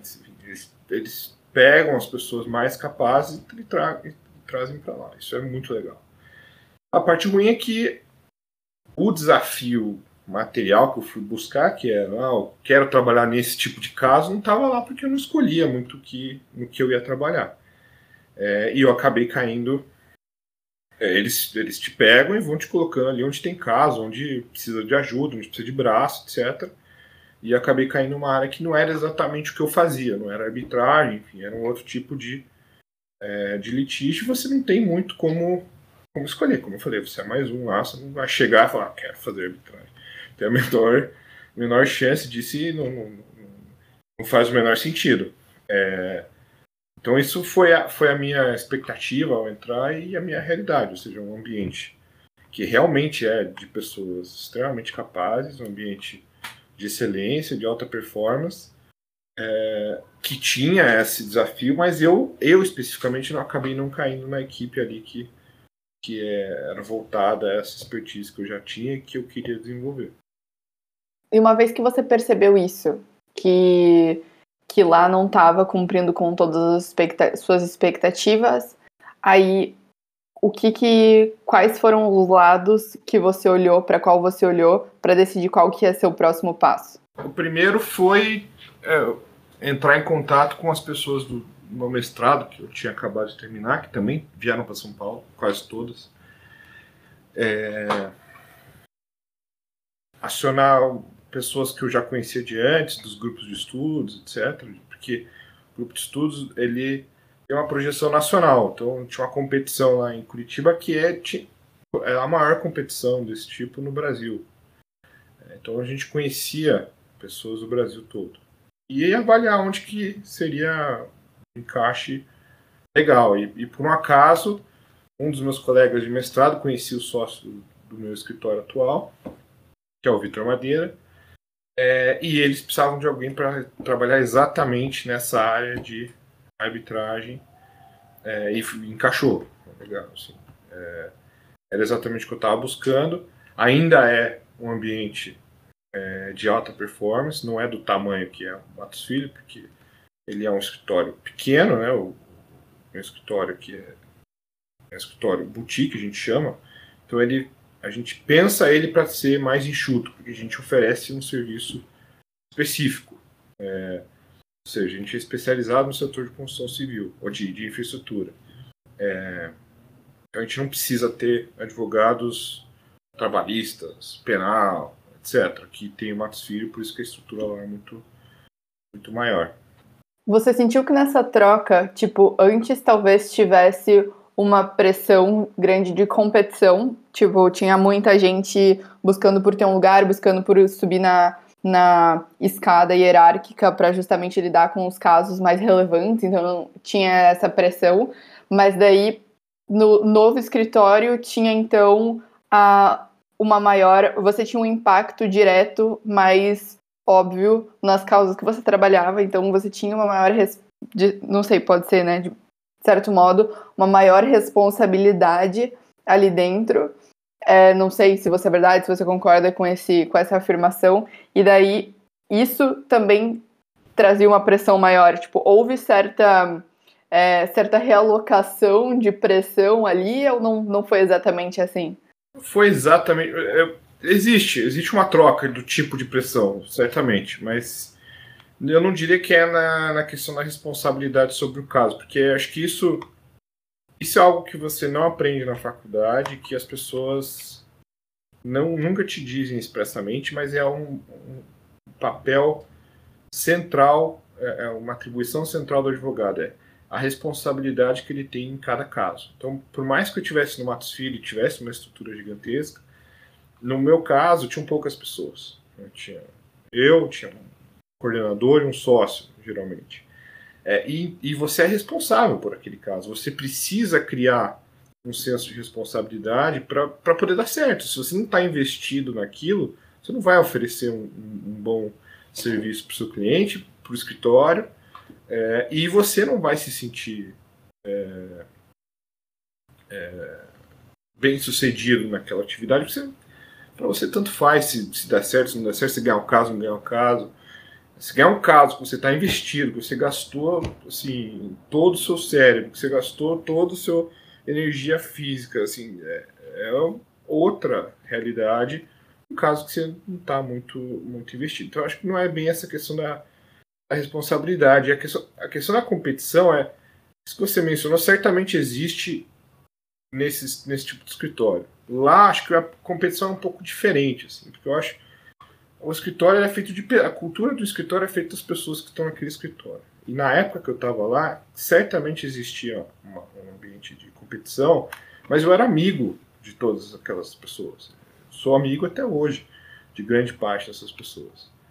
É, é uma competição no sentido de você olhar para a pessoa que está lado e falar: Meu Deus, esse cara é brilhante, eu, eu quero também né, é, ser tão bom quanto ele.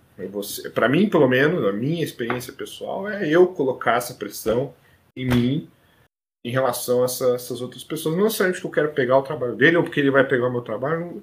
Eu não tive essa. Eu sei que existe isso, já ouvi falar muitas pessoas que tiveram essa experiência mas eu, pessoalmente, não tive essa experiência. Minha experiência foi, foi uma boa competição, uma competição saudável, mas é uma pressão muito grande. Uma pressão muito grande. Aqui dentro, a pressão era um pouco diferente, porque é, você está muito mais exposto. Por mais que lá você até tem uma estrutura, enfim, é, você. E eu estava um pouco mais é, no começo da minha carreira, então o, o foco fica um pouco mais no, nos outros advogados, né? Aqui não, aqui é você com o sócio direto. Então o foco está em você, você tem essa, essa pressão, você está lidando com o cliente direto. É, e eu, pelo menos, tenho essa, de novo, eu crio essa pressão com outros escritórios. A gente está competindo com outros escritórios. Então, nós somos uma boutique, mas a gente briga com escritórios do tamanho do Matos Filho, é, do tamanho do Pedro Neto, enfim. Escritórios que são escritórios enormes aqui em, aqui em São Paulo tem é, os maiores escritórios do Brasil, que tem os melhores advogados, a gente está brigando de frente com essas pessoas. Então você cria um outro tipo, tipo de pressão. O que eu diria que é a maior, a maior diferença é a questão de, é, de você bilar as horas. Né? Porque bilar é um, é um processo bem específico da advocacia hoje nesses escritórios aqui em São Paulo. Aqui no nosso escritório a gente faz isso também. mas a pressão no escritório full service é muito maior. Muito maior, porque é muito despersonalizado tudo. Né? Então, é difícil você olhar as horas dessa pessoa e falar, não, eu, sei o que, que por que, que ele trabalhou nesse caso, ou por que não, ou o que ele fez, o que ele deixou de fazer. No escritório grande não tem essa avaliação mais pessoal. Então, é, a, a, pressão pela quantidade das horas, não necessariamente a qualidade das horas, é muito maior na minha, na minha experiência, vamos dizer assim. É, eu sei que é a experiência de muita gente também. Então, essa, essa pressão de estar tá lá e de aparecer também, né? O sentido, ó, é, na, todo mundo fala, ah, você não precisa ficar aqui até 9 horas da noite, mas todo mundo fica. Por quê? Porque se você não ficar, você sente uma pressão social, assim, que não é expressa. O escritório nunca vai falar, você precisa ficar aqui das 9 da manhã até, as, até a meia-noite todo dia. É, mas as pessoas ficam, você fica, você acaba ficando e trabalhando, entendeu?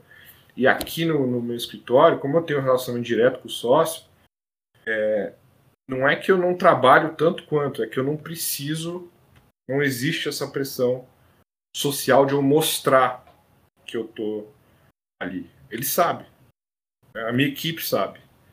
É, acho que essa, essa é um pouco da, da diferença da pressão. Assim, é um, como é um ambiente mais despersonalizado, você precisa ter outros meios para gerar uma boa avaliação. Aqui não, aqui a avaliação é mais próxima, então você consegue ser um pouco mais eficiente, eu acho. Pressão existe de qualquer forma, né, Gabriel? Principalmente considerando carreira como carreira de advogado, que é super competitiva aqui no Brasil. E advogado não falta, né? Então, quando a gente quer se destacar, tem que ralar bastante mesmo. Mas, mas eu, desculpa até te interromper, só que essa advogado não falta é algo que eu pensava muito, sabia? Advogado bom falta. Bom tem falta. E, e, e aí isso cria também uma pressão nos escritórios para reter as pessoas boas, né? É, e aí isso, isso também talvez seja uma, um dos fatores dessa personalização do escritório escritório que ele é menor, ele tem menos giro dessas pessoas. O Matos Filho, todo mundo conhece o Matos Filho. Então, você vai aplicar para uma vaga, você vai aplicar para o Matos Filho, para o Pinheiro Neto, etc. Então, eles têm lá uma, um, um, é, um pipeline de pessoas querendo entrar, de, de capital humano, mais é, é, maior quantidade do que a gente tem em escritórios menores. É, então, a gente, para manter uma pessoa, a gente precisa ser um pouco mais atrativo, né? Assim, em termos de remuneração, enfim, ambiente de trabalho, etc. É, e, e, esses escritórios grandes, eles também têm isso, porque eles competem com outros escritórios grandes nesse, nesse ponto, mas eu acho que eles têm um pouco mais de liberdade de a gente não precisa passar tanto a mão na sua cabeça, porque se não for você, vai ter o, um outro ali, entendeu? É, você tem razão, né? Profissionais bons faltam em qualquer área, né? No- na advocacia não é diferente que também, né? Gabriel, eu queria saber tua, tua opinião, tua perspectiva sobre. Para as pessoas que estão começando, né? Você, você contou assim de, de sua é, vinda do mestrado para o Brasil de volta e que você foi para São Paulo, entrou numa grande branca, etc.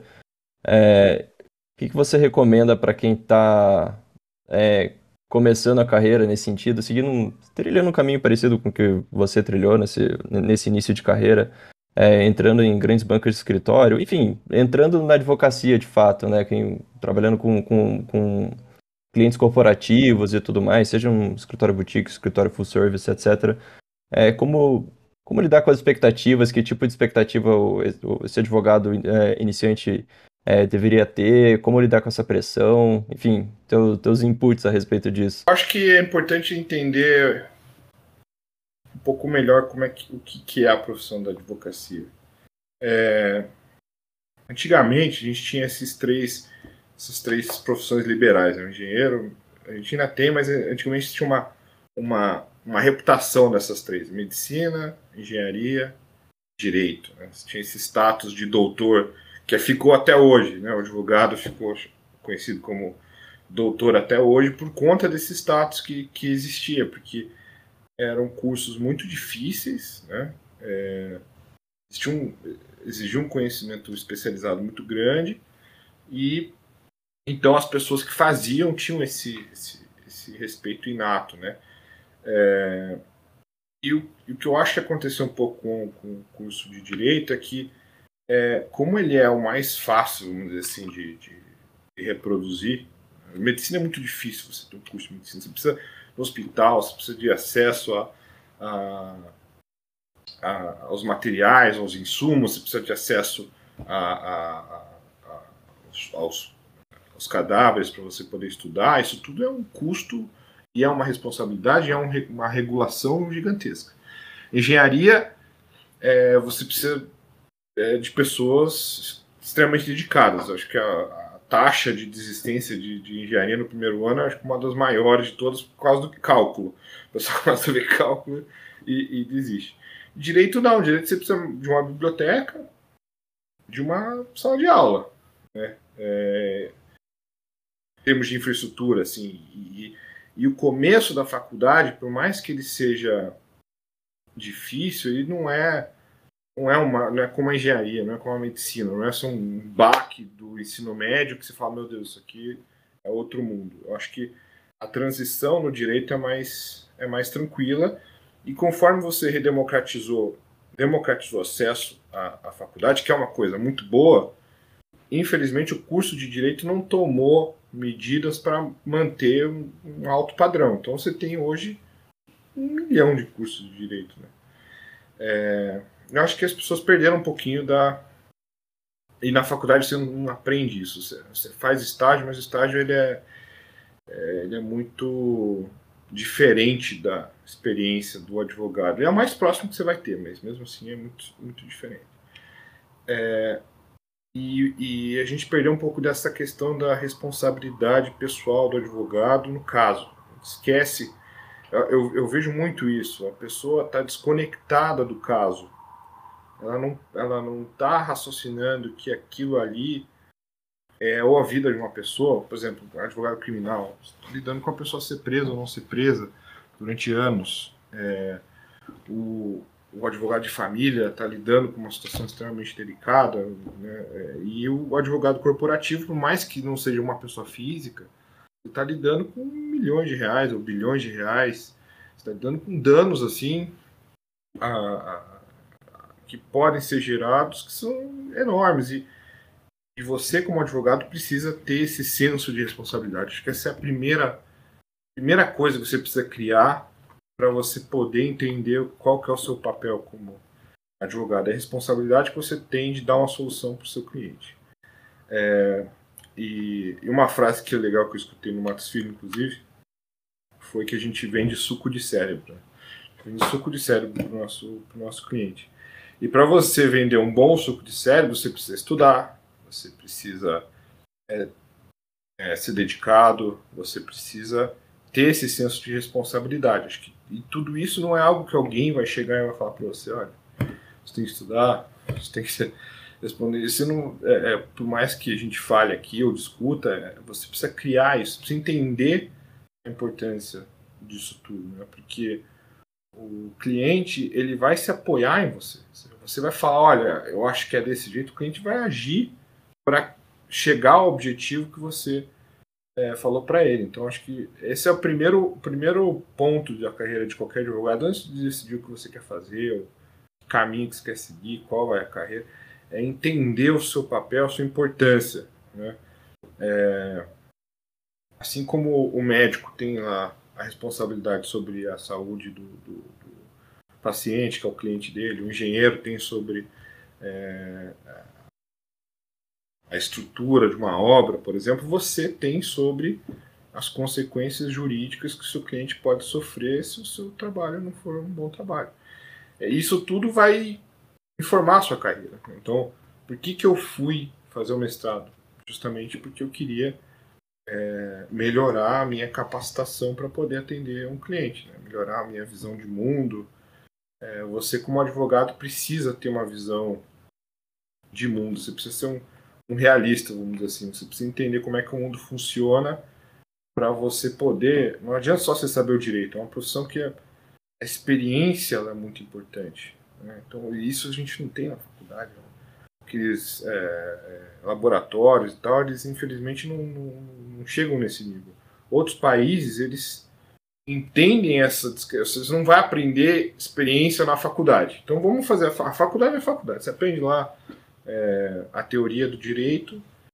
No final da faculdade você faz um estágio probatório, aí sim você vai ser advogado. Então, na França, por exemplo, você precisa fazer um estágio no final da faculdade e depois desse estágio você faz a sua prova para ser advogado. Então, é, são realidades diferentes. Eles entendem que a faculdade é um ambiente que não te prepara totalmente para a prática, você precisa de experiência. No Brasil a gente não tem isso. Então você como advogado tem que, você como estudante tem que é, se virar ali para conseguir o que você consegue de experiência durante é, o estágio.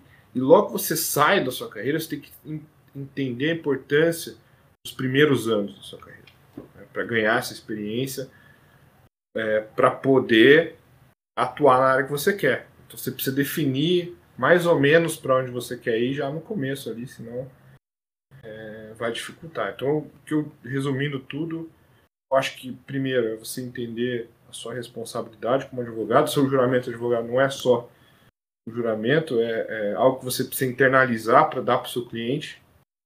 É, e transferir esse senso de responsabilidade para a prática. Você se preparar, você estudar, você ganhar a experiência necessária é, para você ser um bom advogado.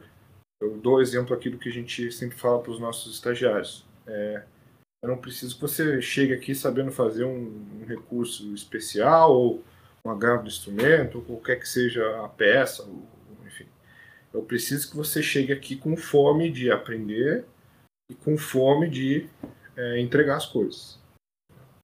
É isso que eu acho que é o, o mais essencial. Isso vem desse senso de responsabilidade que você tem que você precisa ter. Ninguém vai te dar, ninguém vai te transmitir é, infelizmente, isso é algo que precisa vir você mesmo, como, como profissional. Perfeito, Gá. É, muito obrigada por toda a sua colaboração, exposição do seu pensamento. Conheci novas coisas sobre você. E, e muito boa essa perspectiva que você trouxe de responsabilidade pessoal e de e casa bastante com o que a gente conversou também sobre autoconhecimento, que é bastante importante as pessoas buscarem se autoconhecer para saberem se essa carreira faz, se determinada carreira, no caso, a advocacia, faz sentido para a personalidade e as características de cada um, né? Porque de fato é muita pressão de vários lados, é muita responsabilidade, é muita expectativa. Então, é, saber equilibrar tudo isso e mesmo assim ficar é, são e bem consigo mesmo é bem essencial. É, essa, essa parte que você falou da, da, da sanidade e tal, eu acho que é, é algo importante porque você é, vai ter que trabalhar bastante. Se você quiser avançar na carreira como advogado, você vai ter que trabalhar, depois teus amigos já, tão, já foram para casa, você está lá trabalhando, final de semana sempre escritório, às vezes você vira à noite.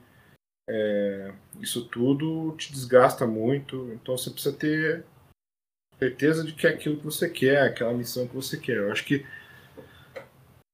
a gente tem um, um grande problema hoje no, o direito, que é na gestão, eu acho, da, das, dos advogados mais novos e tal. Acho que os advogados mais velhos têm que entender também um pouco do papel deles. Assim como o mais novo entender que ele precisa da experiência, o mais velho entender que ele precisa. Ele tem um papel pedagógico com o advogado mais novo. É, então, coloca pressão no mais novo, claro, precisa ser, a gente infelizmente.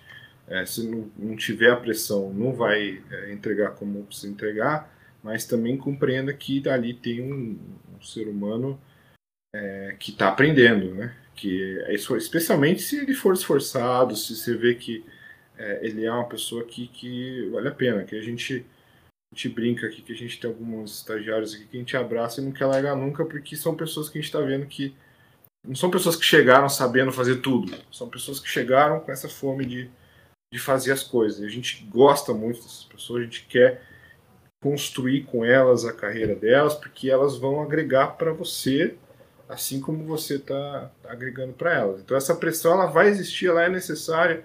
Qualquer ambiente de alta performance vai existir, vai ter pressão. É assim o direito, assim esporte, assim música, enfim, em tudo.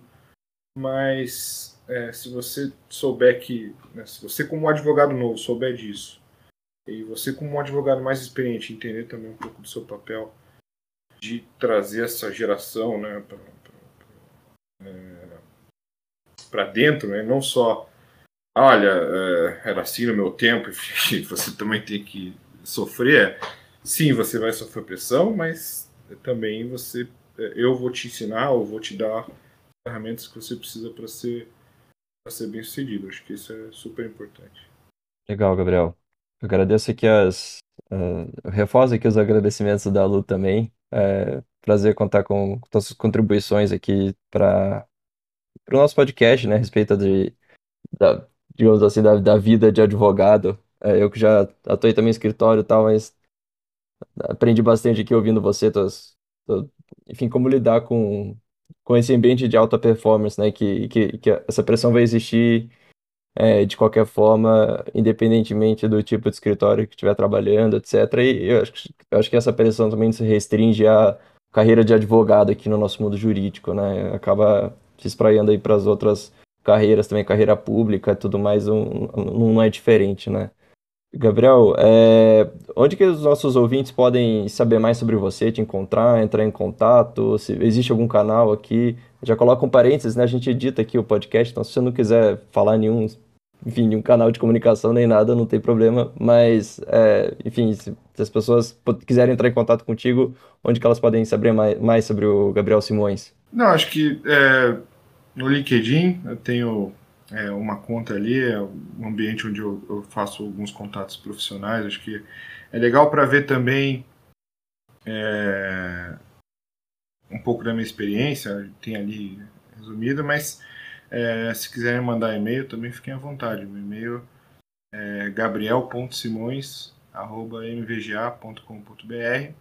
É, eu agradeço a oportunidade que vocês me deram de falar aqui, porque eu gosto de, de passar um pouco do que eu aprendi.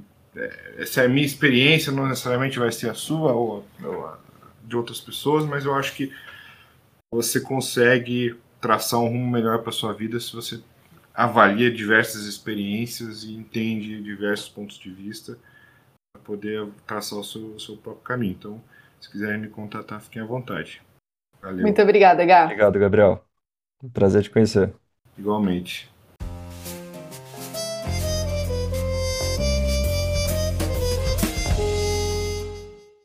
Isabela Coutinho e Giovanni Ravagnani, sejam muito bem-vindos ao podcast Entropia Jurídica. Prazer falar com vocês aqui hoje. Obrigada, prazer é nosso. Obrigada, Diogo. Obrigada, Luísa, pelo convite. Estamos super animados, né, Gil? Vamos bora. Cara, você acertou meu sobrenome, né? Isso é a pronúncia do meu sobrenome, isso daí é coisa rara. Mas obrigado pelo convite, gente. Prazer em falar com vocês hoje, gente. Obrigada por aceitarem participar. Isabela e Giovanni, vocês são head de departamentos jurídicos nas empresas em que vocês trabalham, né? Isabela é, é head da, da área do Legal na COV e o Giovanni da, área, da, da mesma área na Búzia. E, e vocês são, como a gente estava conversando antes aqui, né? Vocês são idealizadores e signatários daquele compromisso público por um ecossistema jurídico melhor. Inclusive saiu em alguns jornais aqui do, da grande mídia brasileira. É, e vocês trouxeram a responsabilidade para si, ou seja, para todo mundo que de alguma forma é líder jurídico no, no ecossistema do direito, para é, melhorar a situação da, da, saúde mental no ecossistema jurídico como um todo, trazendo que é um, um tema que é urgente e necessário se discutir. Primeira pergunta que eu gostaria de trazer aqui para vocês é por que esse assunto é tão urgente, tão necessário? Se ele é, a gente sabe que é, aconteceram alguns fatos ultimamente que trouxeram esse, esse, essa temática à tona de novo. Mas é um assunto recente, é um assunto que já se discute há bastante tempo, é uma questão exclusiva do ambiente jurídico. Bom, eu acho que o assunto não é recente, vou, vou ousar aqui responder isso. É, o assunto com certeza é um assunto que já vem há muito tempo. É, não só no ambiente jurídico, acho que no ambiente jurídico é mais crítico, dado é, o glamour que se tem dentro desse ambiente jurídico e como que as pessoas valorizam o trabalho 24 horas, a disponibilidade dos advogados, como as demandas que são consideradas urgentes, que a gente vive numa era em que tudo é urgente, tudo precisa ser feito em um período muito é, rápido, é, faz com que nesse mercado jurídico a gente tenha uma demanda muito maior para olhar para a saúde mental das pessoas que trabalham conosco. É, eu posso falar por eu mesma que já sofri assédio, então eu posso dizer que é, já tem tempo que eu fico inquieta para que a gente fale cada vez mais sobre esse tema e que a gente, de alguma forma, mude esse cenário e a gente consiga, é, de fato, ter um ambiente saudável é, jurídico, não só corporativo, mas também dentro de escritórios. Acho que as pessoas menosprezam isso. Lembrando que trabalho é uma das coisas na nossa vida, né? Não é a nossa vida. Assim como eu falei hoje mais cedo para o Diogo, para a Luísa, que eu estou advogada, eu também, eu, né, 24 horas por dia a gente trabalha, a gente tem diversas outras coisas das quais a gente se interessa, das quais fazem parte da construção da Isabela. Então, a gente precisa saber fazer um pouco dessa separação também. Vou puxar aqui o gancho, cara, e dizer que por que, que isso é importante para mim, tá? É, acho que quando a gente colocou é, isso no, no, compromisso público, era muito trazendo é, em como eu sou responsável por um ambiente jurídico melhor, um jurídico melhor. É, por que, que isso é importante para mim? Porque eu já me fudi de todos os jeitos possíveis é, no, por conta de, do, do ambiente do, do meu dia a dia profissional. Seja escritório, seja empresa. É, então, para mim, é importante é, para que eu. E, e, acho que no passado eu não tinha tanto controle e liberdade para poder redesenhar o, o, ambiente onde eu trabalhava. É, hoje que eu tenho é, essa liberdade, esse apoio, e, e isso é importante para mim fazer com que as pessoas que estão ao meu redor, é, as pessoas que trabalham no meu time, as pessoas que estão nos departamentos jurídicos que prestam serviço é, para as empresas que eu trabalho, é, para que elas não se fodam tanto quanto eu me fudi no passado. É, não consigo falar se no mundo do jornalismo vai ser igual ou diferente, se no mundo dos professores que estão em sala de aula, dando aula para ensino médio vai ser igual ou diferente. É, que eu acho que dá, e aí é, fazendo uma propaganda aqui também, né? Eu tenho um podcast que falo, eu falo de saúde mental no mundo do direito, chama lá do B do Direito, com um amigo paranaense, que é o Adriano Camargo Gomes. É, não sei se vocês o conhecem, ele é um amigão aí de Curitiba. E o último episódio que a gente gravou é sobre um livro chamado Sociedade do Cansaço, é, que fala muito é, do tipo é, como o burnout é uma doença pandêmica é, que está ali em, em, não diagnosticada por todas as pessoas, né, que tem é, é, tá escondida, está à margem da, do, do, dos dados estatísticos. Eu acho que ele é um problema que se acentua muito no nosso mundo jurídico, porque a gente tem a glamorização do busy. É, estar busy é muito legal, é, estar busy de trabalho é porque eu estou sendo igual a, a, ser reconhecido. Então, se ninguém me passa trabalho, é porque eu não sou bom. Então, eu vou represar todos os trabalhos possíveis para que eu possa é, me sentir reconhecido. Então, você tem uma glamorização da sensação de busy. É... Eu acho que é, nossa função, e foi quando a gente colocou isso em perspectiva no compromisso, é o que eu, Giovanni, posso fazer para tornar a vida dos outros, inclusive a minha, é, melhor. Não tem resposta certa, é, não tem receita de bolo, mas foi assim que a gente pensou. É ótimo, já é um, é um, é um começo muito sincero e um, factível, né? Todo mundo. E é, e é, ao mesmo tempo ele traz muito potencial, porque o que cada um consegue fazer dentro da sua do seu da sua zona ali de controle e de seu poder, no, dentro do seu poder de atuação é, traz mais para o real, porque a intenção é ótimo, mas quando a intenção ela é muito abstrata, é difícil cada um puxar para si a responsabilidade que cabe dentro das mãos de cada um. Né? Não tem o potencial suficiente, mas muda um pouco, um pouquinho de cada vez, daí a vida de um, a vida de outro, um departamento jurídico aqui, um escritório ali, e assim a gente já consegue mudar uma, algo muito maior, né?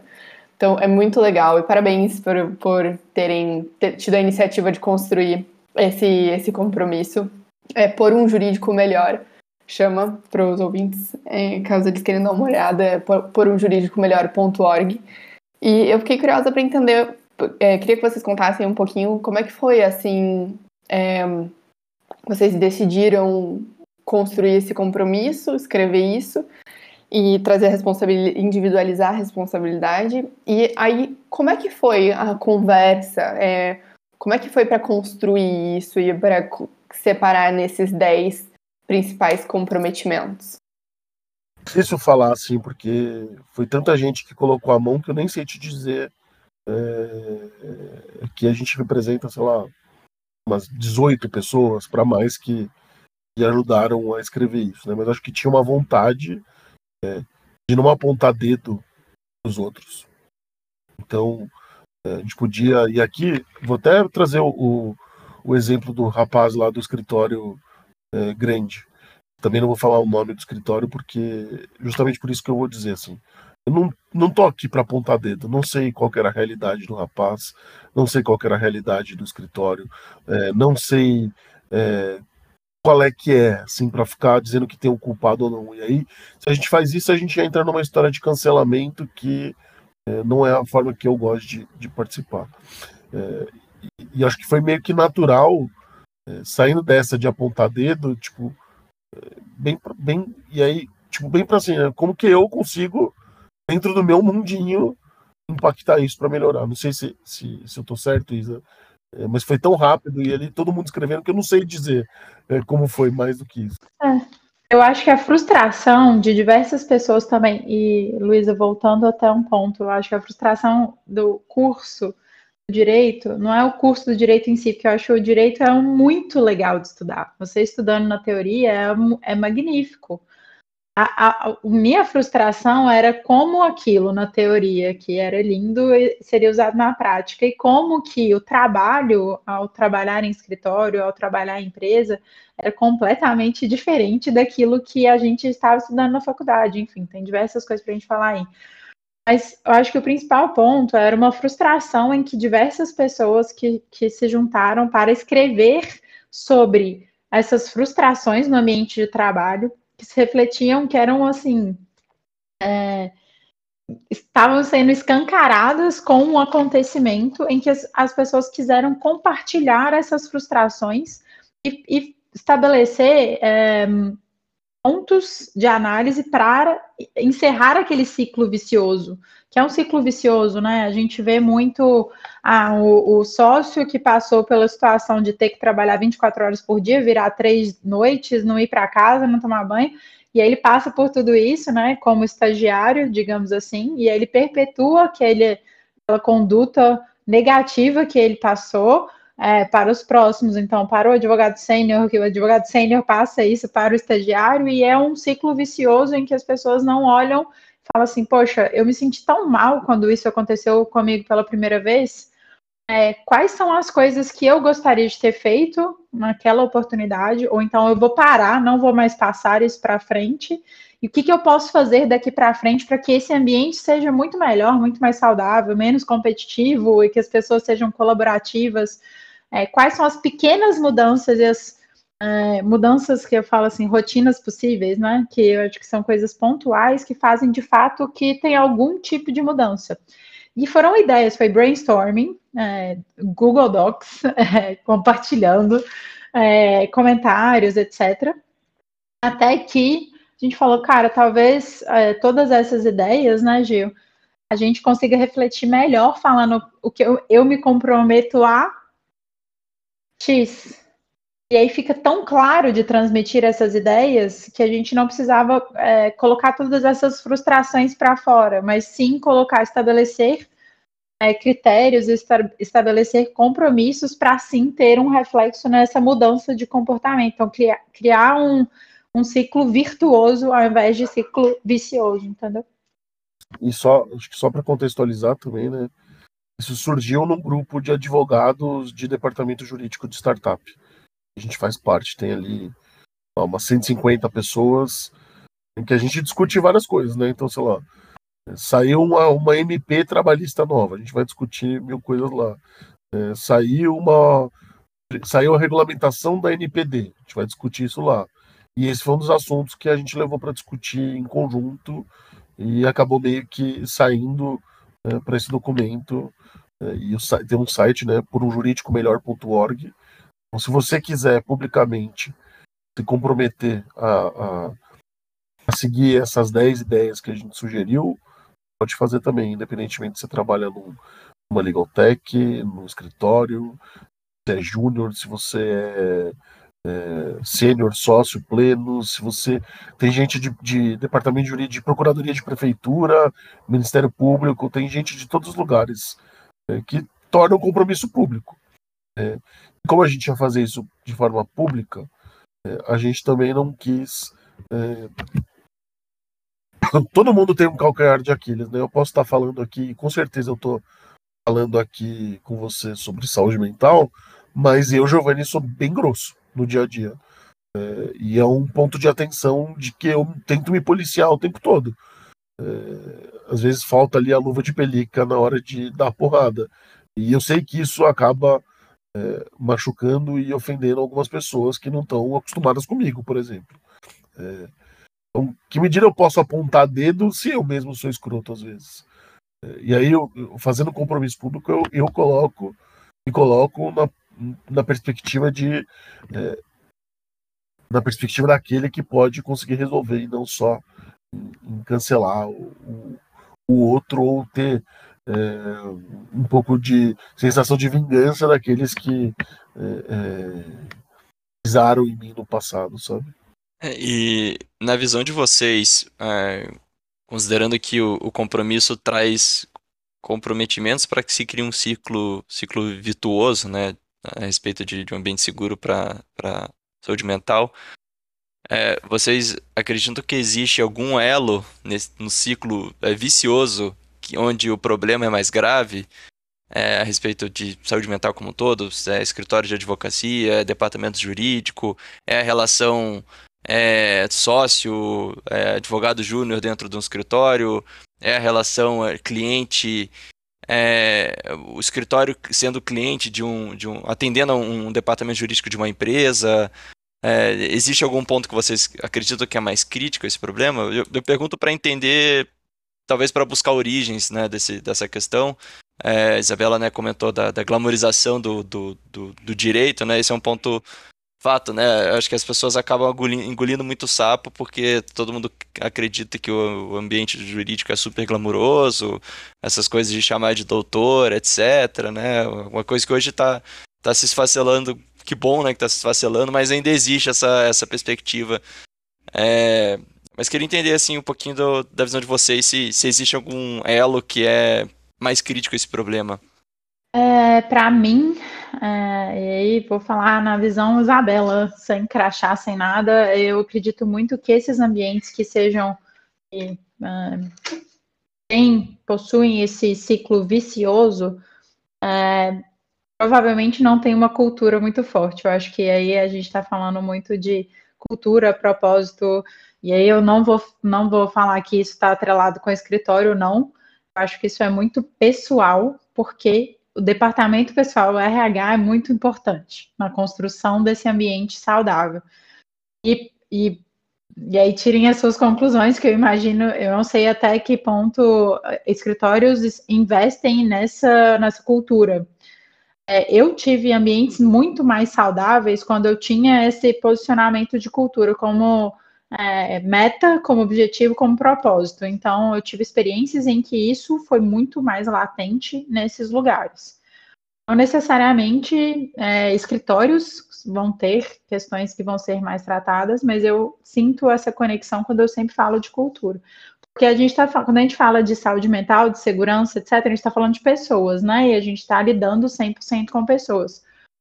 É, então, para mim, isso é claro e evidente que a gente é, uma dificuldade quando, quando a, a gente lida com algum cenário em que a saúde mental não é foco, é que você não está dando foco para pessoas, não está prestando atenção nas pessoas e tem algum ponto de cultural que você precisa se desenvolver. É, não vou falar sobre onde escritório ou nada, eu acho que é estritamente cultural isso, tá? A gente nunca. Advogado não sabe fazer gestão de pessoas, né? Faz gestão de trabalhos das pessoas. É... Essa foi a primeira diferença que eu senti na minha primeira semana de 99. Eu sentei para fazer o que a gente chama de one-on-one com o meu chefe na época. Talvez você até conheça, o Isa, é, que é o Matheus Moraes. Ele é mineiro. É... Sentei para falar com ele é, fui com uma listinha de pendências e ele falou: Cara, esquece. Quero saber como você tá. Como foi sua primeira semana aqui? Você gostou, você não gostou? O pessoal te tratou bem, não te tratou, te tratou bem? É, e eu falei: Caralho, o que, que, é isso? Não, não sei o que, que, é isso. Nunca ninguém me perguntou. É, escorreu, cara, escorreu. E eu achei estranho, porque. É, é, não sabia o que era aquele momento para você conversar. E nem sei se esse é o momento. É, se, isso é, é, uma coisa boa de fazer. Eu tento fazer isso com todas as pessoas que estão no meu time, principalmente com as pessoas que estão na minha linha direta de reporte. É, mas só o fato de você ter um espaço onde você possa diminuir a simetria de informação entre o que seu gestor espera do seu trabalho de forma geral e o que você quer obter do trabalho isso diminui ansiedades, porque você tira essas ansiedades do, do, do, do, do mundo abstrato e você põe em perspectiva, né? Então, se meu chefe espera isso, eu tenho, eu sei onde eu preciso chegar, é, de forma geral, não o que eu preciso fazer nessa peça, ou o que eu preciso colocar nesse contrato, ou quanto eu preciso espremer o outro lado nesse deal. Mas como eu preciso me desenvolver como profissional. É, e eu acho que essa visão só é possível dentro de uma empresa, uma corporação como uma empresa, porque o departamento de pessoas, o RH, é, sempre existiu como, como braço de qualquer lugar, de qualquer empresa. É, umas com mais força, outras com menos força, mas você tem isso na agenda é, da companhia. Em escritório, não. É, aí você pensa, pô, mas para um Souza Sescom, para um Sescom Barrier, é, contratar o RH é muito mais fácil do que o Ravaiani Advogados, que só tem três advogados, contratar um, um RH. Qual é a fórmula para conseguir ter esse, esse, olhar para pessoas é, em todos os tipos de advocacia? Eu não sei. É, mas eu concordo demais com a Isa. Assim, eu tô dando minha experiência de como foi impactante para mim na minha primeira semana de trabalho. O Matheus chegar e falar: Cara, e aí? Como você tá? Gostou ou não gostou? Achou uma merda ou não achou uma merda? É, e, e, acho que isso faz com que você, você consiga ter um alinhamento de expectativas do que o seu chefe quer, do que você não quer, do que você pode entregar, onde você pode desempenhar um trabalho melhor do que eventualmente naquilo que está fazendo. É, e é justamente quando isso está na sombra que você tem ansiedade sombra traz ansiedade, né? Quando você não dá luz para um problema, é, você acaba gerando ansiedade. E a ansiedade gera tudo aquilo de ruim que a gente é gatilho para depressão, é gatilho para burnout, é, ou para crises intensas de ansiedade também. Acho que é isso, mas não, não, não tem fórmula de receita de bolo aqui. E alinhamento, né, Gil? Assim, acho que as trocas dentro de um ambiente seguro em que você está, esteja completamente alinhado, quais são as metas, o porquê você está performando determinada atividade. Comunicação é uma coisa que, é, gente, como é importante a comunicação, né? Essa humanização, que nem o Gil falou, que eu acho que é muito importante. entender quem é a Isabela, quem é a Giovanni, quem é a Luísa, quem é o Diogo, independentemente de qualquer outra coisa, é muito importante. É, antes de ser qualquer coisa dentro da COV, é, de ser diretora jurídica, de ser responsável por sustentabilidade, de ser qualquer membro do conselho, antes de ser qualquer coisa, eu sou a Isa, eu sou a Isabela, eu tenho é, uma vida, sabe? De, de o que, que eu gosto de fazer. Eu acho que criar conexões com as pessoas é muito importante. E cada vez mais trazer as pessoas, na medida do possível, né? De acordo com é, aquilo que elas performam e o nível de entendimento que elas precisam ter do negócio, trazer para uma um entendimento, para que elas falam, olha, isso aqui faz sentido, isso aqui não faz sentido até para gerar menos frustração com relação ao desenvolvimento do trabalho delas, entendeu? O que, que elas estão performando sim, estão performando não. É... Eu até disse isso recentemente em outro fórum. É, por mais que, de novo, trabalho é uma parte da minha vida, mas se acontece alguma coisa na minha vida pessoal, é muito difícil hoje em dia a gente não ter o um impacto na, no meu trabalho. Então, eu preciso ter essa consciência como líder de que meu time, se acontece alguma coisa na vida pessoal de qualquer uma dessas pessoas, ela, isso vai impactar no trabalho dessa pessoa. É, eu preciso entender como é, quem são, como vivem essas pessoas, para eu, como líder, poder ajudar essas pessoas a superar qualquer tipo de problema que elas estejam enfrentando no âmbito pessoal também. É, é meio que um coach assim de vida é, que a gente precisa fazer cada vez mais. Então, é, e é engraçado, porque quando eu olho para os meus líderes nesse ambiente jurídico, é, pouquíssimas pessoas tiveram essa sensibilidade sobre pensar é, que mais, o que mais que eu posso fazer para me ajudá-la no desenvolvimento, não só profissional, no desenvolvimento pessoal. Acho que a advocacia tradicional, é, até empresas tradicionais, tá? Quando é, entidades e estruturas que pregam a verticalização do contato entre as pessoas colocam um distanciamento, né? Como é que eu vou saber como a pessoa tá é, se eu tenho distanciamento? Já trabalhei em escritório que advogado não, não almoçava com estagiário, que sênior não almoçava com pleno, entendeu? Que você tinha ali os grupinhos de almoço e, e, e tinha que ser assim. Como é que eu vou saber se o cara tá tomando, tomou um pé na bunda da namorada se eu não tô perto dele? Como é que eu vou apertar o cara é, se ele tomou um pé na bunda da namorada naquela semana e o cara tá fudido da cabeça? Me lembra muito, essa última parte que você falou, me lembrou de um episódio de Friends que o, o Joey vai trabalhar no museu junto com o Ross e o Ross usa jaleco branco e daí o, o Joey vai sentar na mesa para almoçar junto com o Ross, daí ele fica, nossa, mas não pode sentar junto na mesa do gelético branco, assim. É bastante engraçado. Mas dentro disso que vocês comentaram, tipo, dentro do dia a dia, da cultura, a parte da one on one eu acho algo sensacional. Eu também sempre faço o que é possível com, com o pessoal do meu time. O que mais que vocês veem de diferença na, na operação mesmo, dentro do jurídico, é, comparado com o departamento jurídico que vocês trabalham hoje com os escritórios que vocês trabalhavam? Tipo, acredito que isso também seja, seja um exemplo que o Giovanni trouxe. Ah, não sentava para almoçar junto. Hoje senta todo mundo para almoçar junto. Tipo, é mais horizontal. E o que mais que vocês que, que vocês implementam ou gostariam de implementar para trazer esse jurídico melhor? Deixar a Isa responder, porque eu só tenho experiência trabalhando em startup. A Isa trabalhou em big corporações para poder diferenciar, né? Então, eu acho que na startup como um todo, nas empresas mais moderninhas, é, é mais fácil porque você não tem essa verticalização em nenhum tipo de área.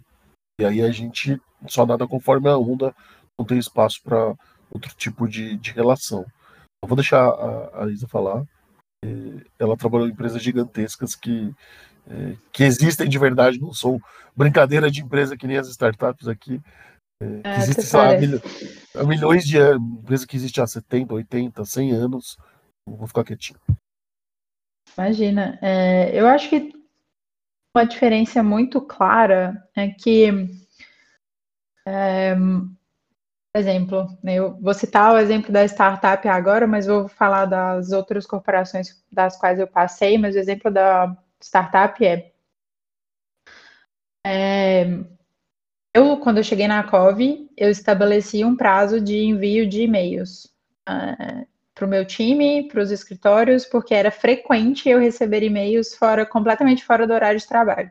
De novo, não me importo com você trabalhar no horário que você quiser, no horário flexível, etc e tal. Mas vamos presumir que as pessoas, que 90% das pessoas trabalhem de 8 às 7 horas da noite. Eu estabeleci que os, os e-mails deveriam ser enviados nesse período. É, e caso não fosse urgente, que eles programassem qualquer pessoa que eu contrato, eu, eu estabeleci isso desde que eu entrei na COB, ou seja, tem mais de um ano. É, que to, tudo isso fosse programado para o envio no próximo dia. Por quê? Porque eu sei o quão, é, o quão importante e impactante é, é, receber um e-mail fora do horário que você saiu, por exemplo, saiu do, do, do, seu trabalho. E hoje em dia, pela escravidão digital, a gente carrega o trabalho conosco. Eu, eu, sabe, eu sei muito bem como é receber um e-mail fora do horário que eu fiquei trabalhando 10 horas, 9 horas, etc. E aquilo me gerar uma ansiedade absurda, porque poderia ter sido enviado no dia seguinte, não ia fazer diferença nenhuma, e como que as pessoas se cobram para responder, porque hoje em dia tem uma ansiedade absurda para né, responder, para entregar, para resultados. Isso é uma prática que eu acho que essa liberdade de colocar essa, essa prática de pé foi uma coisa que eu já sentia algum tipo de necessidade nas corporações. É, de uma forma geral, acho que as corporações elas é, tentam estabelecer benefícios é, que olhem para esse para essa saúde mental. Então, assim, a PepsiCo, quando eu trabalhei em 2015, a PepsiCo já estabelecia horário flexível, home office, já estabelecia outros benefícios que eram muito pouco falados. Eles olhavam para é, sabiam que a saúde mental ela estava completamente associada com o bem-estar do funcionário, o bem-estar do colaborador. Então, essas empresas elas sempre tiveram um viés muito focado na saúde mental. Então, é, diversos benefícios eram concedidos para se alcançar isso. É, e aí, coisas, gente, coisas muito pequenas, mas coisas que essas coisas pequenas que fazem muito importante. Então, vinha cartão no dia, é, algum evento específico, sei lá, dia das crianças, vamos supor. Você recebia, você que não era criança, obviamente, recebia é, um algo é, da Ruffles ou do Todinho ou alguma coisa para celebrar essa data. São coisas muito pequenas que demonstram preocupação. É, a coisa do Todinho eu queria demais, hein? Demais.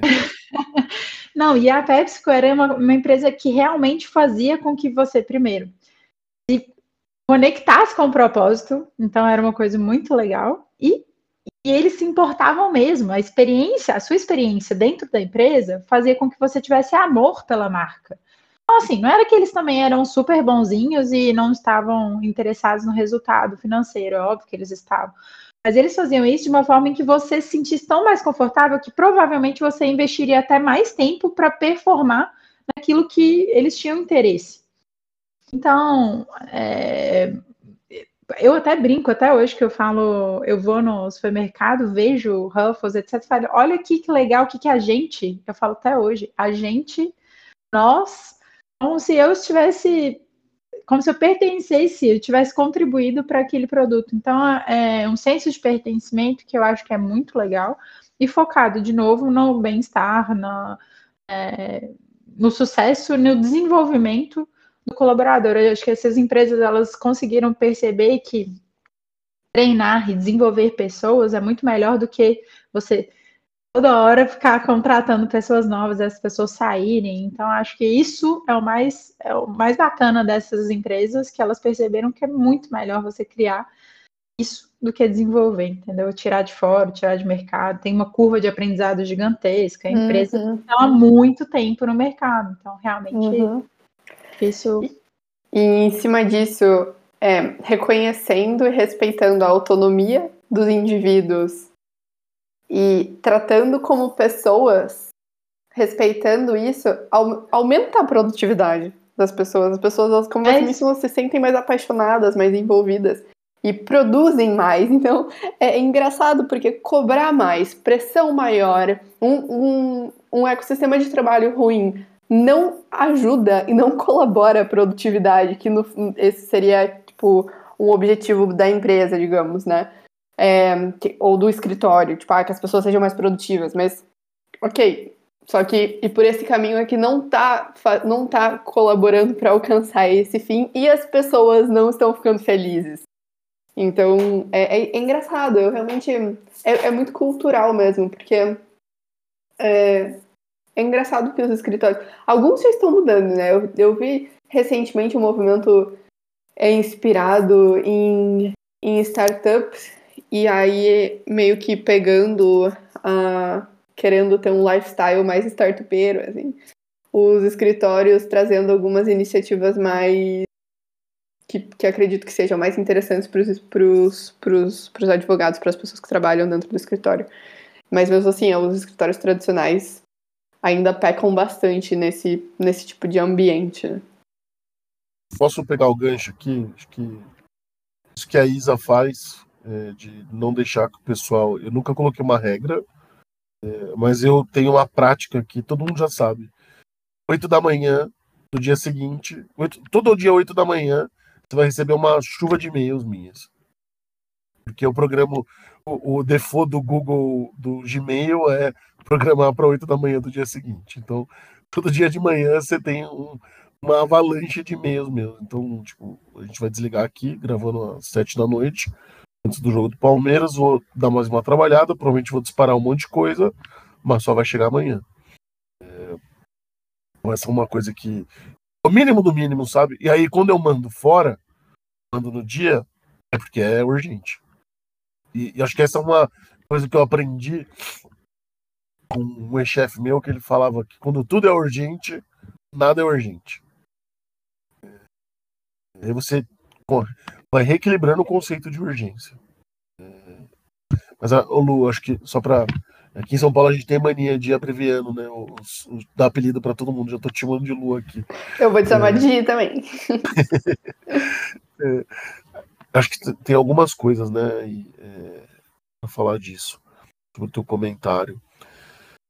É, a gente pensa aqui, mas não pensa no advogado do mundo real também, né? Do Brasil real o advogado que é, tem só ele tá sozinho, o cara não tem uma equipe, é, o cara não tem é, um estagiário, o cara tem um segundo trampo para complementar a renda.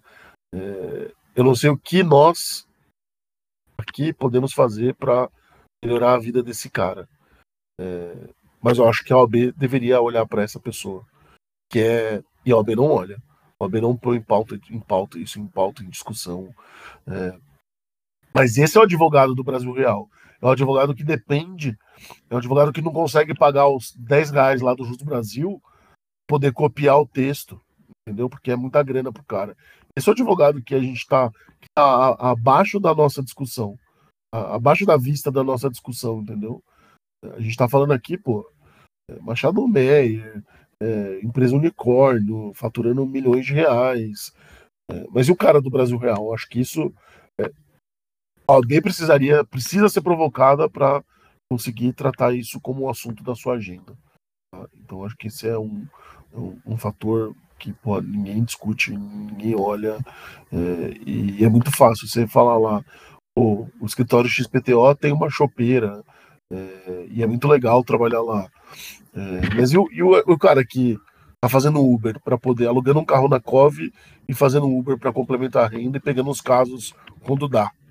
É, que horas esse cara vai dormir? Que horas esse cara vai viver? É, o cara já sai devendo a diária do aluguel. Na Cove é diferente, mas já sai, começa o mês devendo o, o mês de aluguel ali pro, pro carro, por exemplo. É, e o cara, sei lá, tem um monte de audiência para fazer no meio do, no meio do caminho. Esse é um ponto importante. E dois, é, enquanto a gente tiver regime de associado nos escritórios de advocacia permitidos pela OAB, permitidos pela OAB, não dá para a gente falar em saúde mental de gente que trabalha em escritório de advocacia. Um salário de merda, é, uma fraude fiscal, uma fraude previdenciária, é, sem nenhum encargo trabalhista. Ainda que também concordo que os encargos trabalhistas são uma merda é, e que atrapalham a empregabilidade, inclusive no começo de carreira. Assunto para a gente discutir em outro lugar, mas o cara não tem 13 terceiro, não tem férias, é, o cara pode ser demitido de um dia para o outro, tomar um pé na bunda e só ficar com o sorriso amarelo no rosto, sabe? Então, enquanto a gente tiver esse regime é, de associado ou sócio cotinha, é, não dá para a gente falar em, em, em uma, uma situação de equilíbrio de saúde mental na advocacia. E aí eu acho que é onde uma, uma perspectiva vai até muito além, né, Gil? A gente está falando do Brasil, né? Eu acho que é, não, não só se aplica até a questão jurídica aqui, que eu, aí eu já acho que a gente entra nossa, tem muito, muito tempo para falar sobre isso. Eu acho que esse é um bate-papo super relevante até para a gente ter qualidade de vida no Brasil, de uma forma geral, né? Porque a gente vê preços exorbitantes, a gente vê o salário mínimo não adequado para a realidade do brasileiro, a gente vê uma pressão absurda, a gente vê uma escravidão digital. É, nossa, Conversa para de bate-papo de boteco. Dá para gravar outro papo, é. outro papo só para isso. Dá, com certeza. É, então o problema.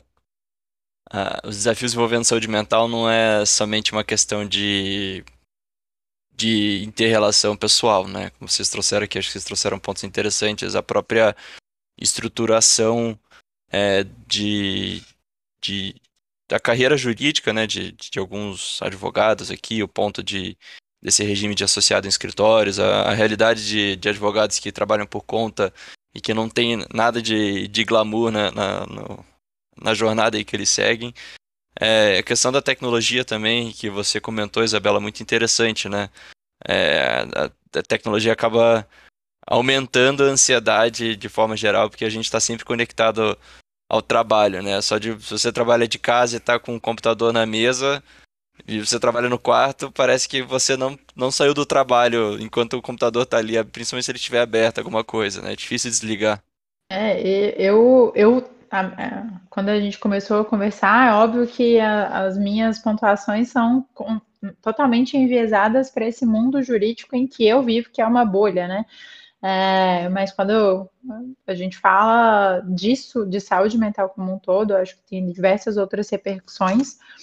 No, no, no ponto relacionado especificamente com relação à escravidão digital, eu, algo que para mim está é, tá muito atrelado com a saúde mental, uma vez que o desenvolvimento das tecnologias elas aconteceram de uma forma muito rápida e a gente ainda não se adaptou a esse cenário novo é, como que a gente pode utilizar isso de uma forma eficiente que não deteriore nosso nossa saúde mental. Então, de vários lados, tá? Eu acho que é pêndulo, né? A gente não tinha isso, era maquinário, você não conseguia levar o maquinário para a sua casa, tinha uma restrição física com relação a isso, e atualmente você anda com isso aqui no bolso e fica 24 horas por dia ligado, conectado, afetando até mesmo o seu sono.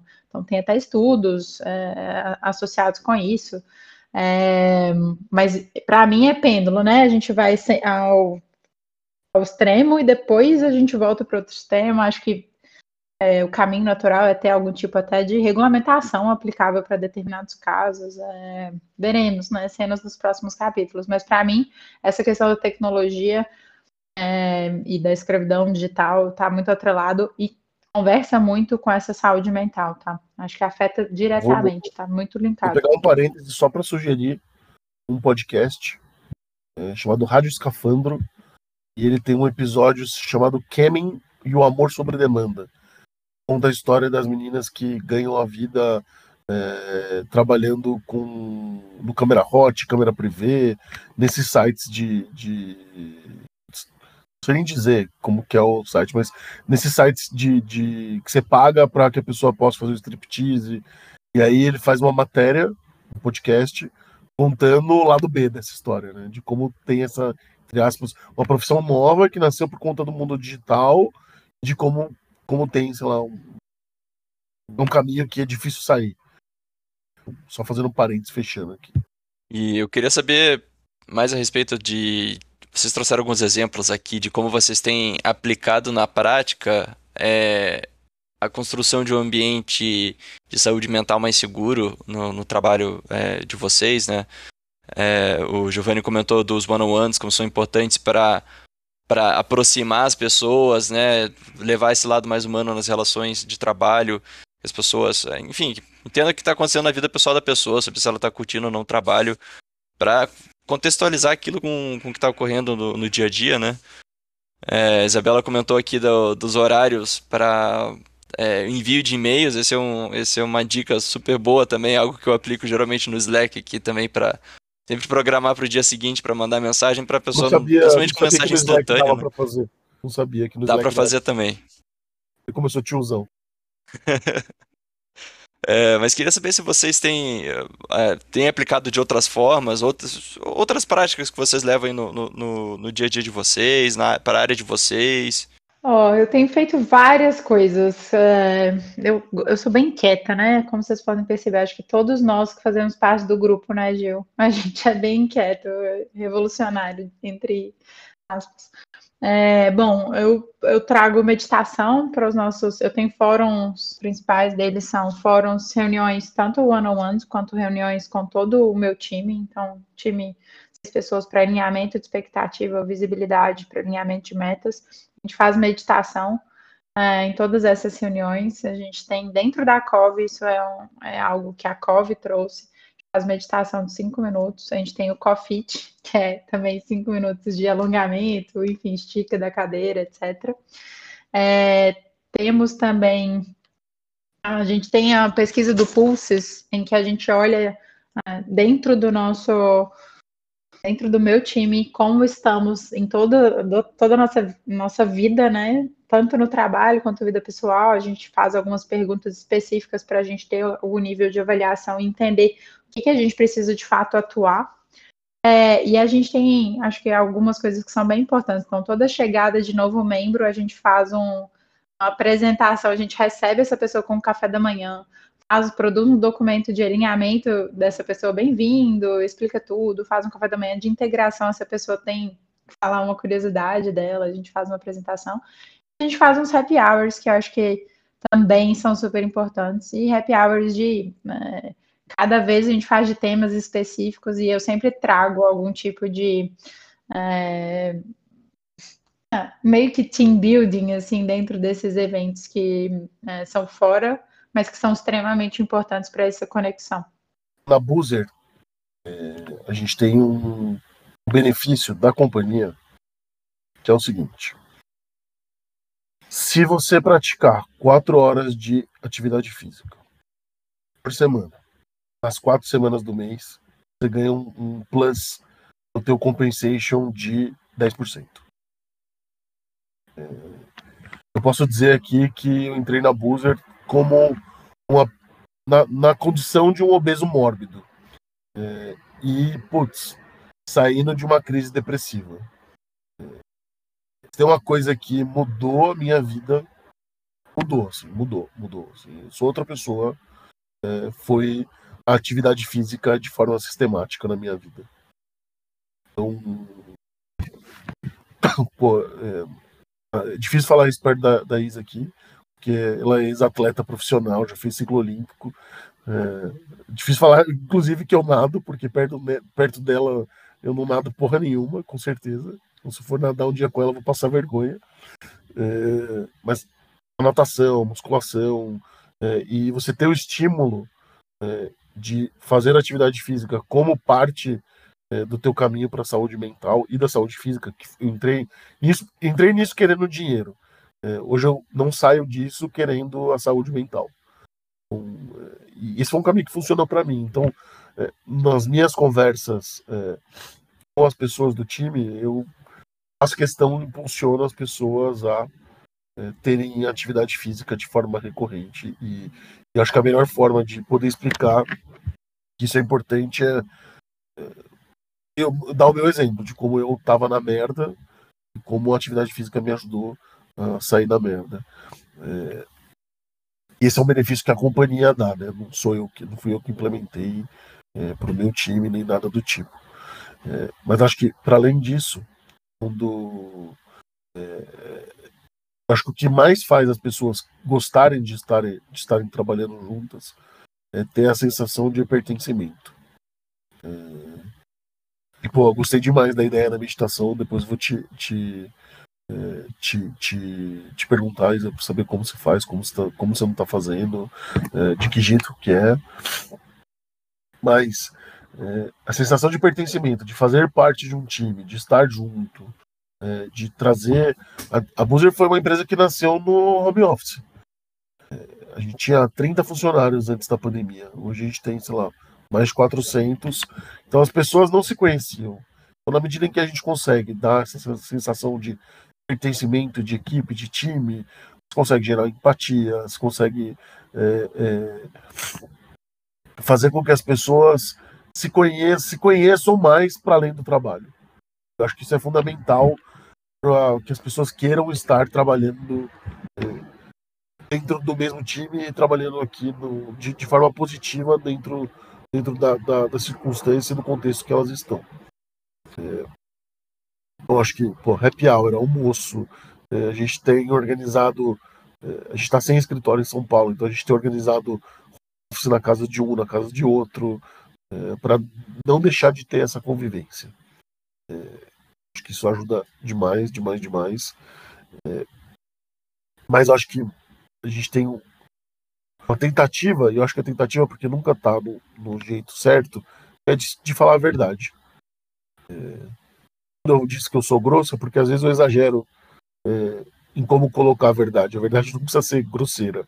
Ela pode ter é, é, seu jeito com eufemismo de ser colocado. E esse é um exercício que eu tenho tentado praticar hoje. Mas se, é tentar falar com a verdade. Então, não gostou, eu falo. É, gostei, eu elogio. É, discordo, discordo com educação. É, posso até quebrar o pau, é, mas no final do dia ninguém vai ficar com nenhum hard feeling ali do porquê a gente discutiu para chegar numa conclusão. E, e, acho que tudo isso faz parte da construção de um ambiente seguro. Então, eu posso falar a verdade é, sem ter receio de que eu vou ser retalhado. Eu posso discordar do meu chefe, e eu faço isso demais com o meu chefe. É, discordo publicamente dele e das decisões que ele está tomando, às vezes só para dizer assim: ó, eu discordo, é, vou, não estou falando que eu não vou fazer, mas eu discordo, não concordo. Vou fazer contrariado, vou fazer do melhor jeito possível, mas eu não concordo. Disagree então, and commit. É isso aí. É isso. Às vezes eu falo, às vezes eu até concordo com o meu chefe, mas eu gosto de fazer isso publicamente para incentivar que as outras pessoas façam comigo. E que todo mundo faça com todo mundo, sabe? Como método. Sabe o que eu acho? Aí até nesse gancho, Gil, desculpa também te interromper. É muito importante a empatia, gente. Pensar assim, o que o que que eu não gosto que façam comigo, eu estou fazendo com as outras pessoas, ou o que, que eu gostaria que fosse feito caso eu estivesse naquela situação. É, isso, isso é muito importante, muito, muito, muito importante. Quantas vezes a gente já sofreu, já passou por situações em que falava assim, cara, nossa, não é possível medo, medo de falar, ah, eu tenho médico hoje duas horas da tarde, ai meu Deus, será que meu chefe vai entender que eu tenho médico e que eu vou ter que ficar ausente por duas horas? É... Vamos ter mais empatia, sabe? O mundo precisa disso, sabe? De verdade. E, e só, só para te passar, assim, o que eu faço, né? Que também minha agenda é aberta. Então tem dias que eu coloco, eu vou nadar às 11 da manhã, 10 e meia da manhã lá escrito natação. Então, é, as pessoas veem isso, elas sabem que é, elas também podem fazer isso. Então, eu não vou me incomodar, que ninguém deveria se incomodar é, se a casa não estiver caindo, sabe? E óbvio que eu não vou fazer isso num dia de merda, entendeu? Num dia que tiver a casa caindo, infelizmente eu não vou nadar no dia que tiver, ou vou nadar mais tarde, sei lá. Legal, gente. Muito, é, muito obrigada por trazerem todas essas é, essas práticas eu acho que são inspirações para times seja dentro de escritório de advocacia ou de departamento jurídico, ou um pequeno escritório, ou um advogado com seus colaboradores. Eu acho que são práticas super acessíveis, né? E que as pessoas. É, e que elas geram um grande impacto. São, são práticas modestas que geram um grande impacto na saúde mental das pessoas que estão trabalhando envolvidas no mesmo projeto. E gera mais conexão, gera mais empatia. E tudo isso é muito, muito importante. É, e muito legal, Gi, que você trouxe a, a questão do exercício, porque é realmente, às vezes as pessoas, elas sentem vergonha de, de, de fazer exercício, de deixar de, de trabalhar em um momento específico para fazer exercício, mas às vezes o melhor momento que funciona para você é no meio da tarde. Quatro e pouco da tarde você faz exercício, que daí depois, aquele momento você já tá meio cansado, você volta já com mais. Tem, tem coisa é... pior do que na academia lotada às sete da noite? Exato, nossa. Tem, é irritante. E, e é, é enxergar o exercício não como a busca por um corpo, é por saúde mental, é minha cabeça. Nossa, isso é muito, muito essencial. E muito legal que vocês trouxeram isso. É, aí, já nos encaminhando para o final, eu queria que vocês dessem uma, uma palavra sábia aí. o que vocês gostariam de recomendar para um advogado que sente que talvez ele esteja num ambiente meio não muito saudável ou que ele não está se sentindo satisfeito, ouvido, é, onde ele está hoje. O que vocês recomendariam para um um profissional nessa situação? Depende, ele quer continuar ou ele quer sair? Bom, é, eu acho que caso ele queira continuar, caso ele tenha interesse, ele veja propósito naquilo que ele está fazendo e ele queira se desenvolver naquele ambiente, é, eu sugiro que ele comece a verbalizar, enfim, tentar trazer ações é, que sejam refletidas no ambiente em que ele está, de uma forma, gente, comunicação não violenta, para que né, a gente consiga sair do outro lado. Eu acho que é, já, tão, já estamos em 2022, as pessoas têm total direito de conversar abertamente sobre as expectativas e alinhar né, os próximos passos. É, caso ele não tenha interesse em continuar, talvez não veja propósito naquilo, é pensar que eu já estive nessa posição, é, pensar que existem diversas outras alternativas dentro, de, dentro do direito, é, tanto escritório quanto empresa. É, talvez você precisa olhar para dentro para você entender qual o próximo passo. É, muito atrelado com os seus valores, com o que você pensa e como você pode evoluir, é, desempenhando o seu melhor no, naquilo que você tem para oferecer. Trabalhar não é fácil, né? Nem, nem nem a premissa de que precisa ser legal. É, é difícil, dói, é, é irritante. É, se fosse efetivamente muito bom, a gente pagaria para trabalhar. É, não remuneraria o nosso trabalho. Então, acho que essa é uma consideração. É, a gente idealizar aquela parada de, putz, vou trabalhar com o meu sonho, esqueça, porque isso nunca vai acontecer. É, mesmo se isso acontecer, o seu sonho vai se tornar uma grande merda, porque é, você vai estar tá criando uma expectativa gigantesca é, e a partir do momento que vira trabalho, é outra perspectiva, outra forma de encarar. É, apanhar faz parte da formação do caráter, né? Se você não apanha da vida, é, você não fica pronto para enfrentar é, os desafios que a vida impõe, porque é impossível ter uma vida que seja é, retilínea em, sem nenhum solavanco, né? Eu acho que isso é, é bom saber que é, nunca vai ser 100% perfeito. Se a gente tenta ter um ambiente de trabalho 100% perfeito, a gente vai ter uma expectativa é, muito além da realidade e a gente vai se frustrar e vai se fuder. Nada definitivo que não possa mudar. Não gostou aqui? Troca. Não gostou ali? Troca. É, não troque excessivamente antes de ter certeza de que o problema não é você e não os lugares onde você está trabalhando. É, a forma como você abordou e enfrentou as dificuldades do trabalho. Porque se você continuar trocando de lugar é, sempre é, e o problema sempre volta a acontecer, talvez o problema não seja o trabalho e sim você que pode ser a carreira, que pode ser o lugar, que pode ser a forma, é, mas nunca não tem nenhum sofrimento que seja interminável. O sofrimento é sempre opcional. É, se você precisar é, trocar sempre de trampo até se encontrar, beleza. É, mas olhar para si, si, mesmo, olhar para dentro é, é, importante. Já foi muito pior do que é hoje, então isso me dá uma perspectiva para que isso possa melhorar de forma suficiente nos próximos anos. É, era pior quando os nossos chefes eram, eram estagiários, e, e quando os chefes dos nossos chefes eram estagiários, era com certeza é, muito pior do que é hoje. Então, as coisas têm melhorado. É, faça atividade física, é, não deixe de fazer terapia. É, tem as plataformas de terapia online, são hiper baratas. Então, tem gente que cobra 50, 40 contas a sessão de terapia. É, uma terapia, sessão de terapia às vezes vai trazer muito mais benefícios do que, sei lá, um pacote de figurinha da Copa do Mundo. Você às vezes está pesando o seu salário curto do que fazer. É, às vezes a terapia, para aquele momento, para aquela situação da vida, é, vai ser muito importante. É, se não gostou do terapeuta, troca. Até encontrar um que você vai ter afinidade e vai conseguir ver avanços na tua vida. É, acho que é isso, de forma geral, assim, não tem receita de bolo, é, não tenho solução mágica. É, ser adulto dói, é, dá para doer menos do que já doeu.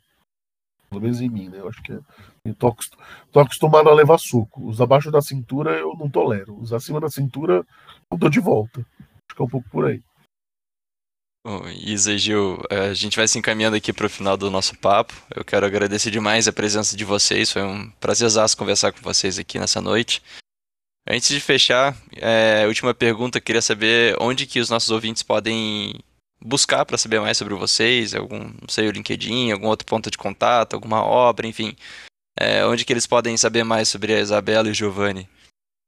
Ah, acho que no meu caso, LinkedIn. Eu sou péssima marqueteira, mas no LinkedIn, com certeza, eu é, divulgo algumas coisas legais por lá. E, enfim, sou super fácil de conectar, super aberta a bater papo. Obrigada, Diogo. Obrigada, Luísa. Gil, também sempre um prazer conversar com você. É muito legal aqui hoje.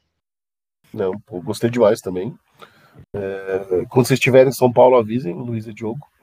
É, Certeza. Isa, e a gente precisa marcar aquele jantarzinho aqui em casa, o seu Jorge. Hein? Só, só marcar, só marcar. Semana... Agora eu não volto para BH tão cedo, é só marcar. É...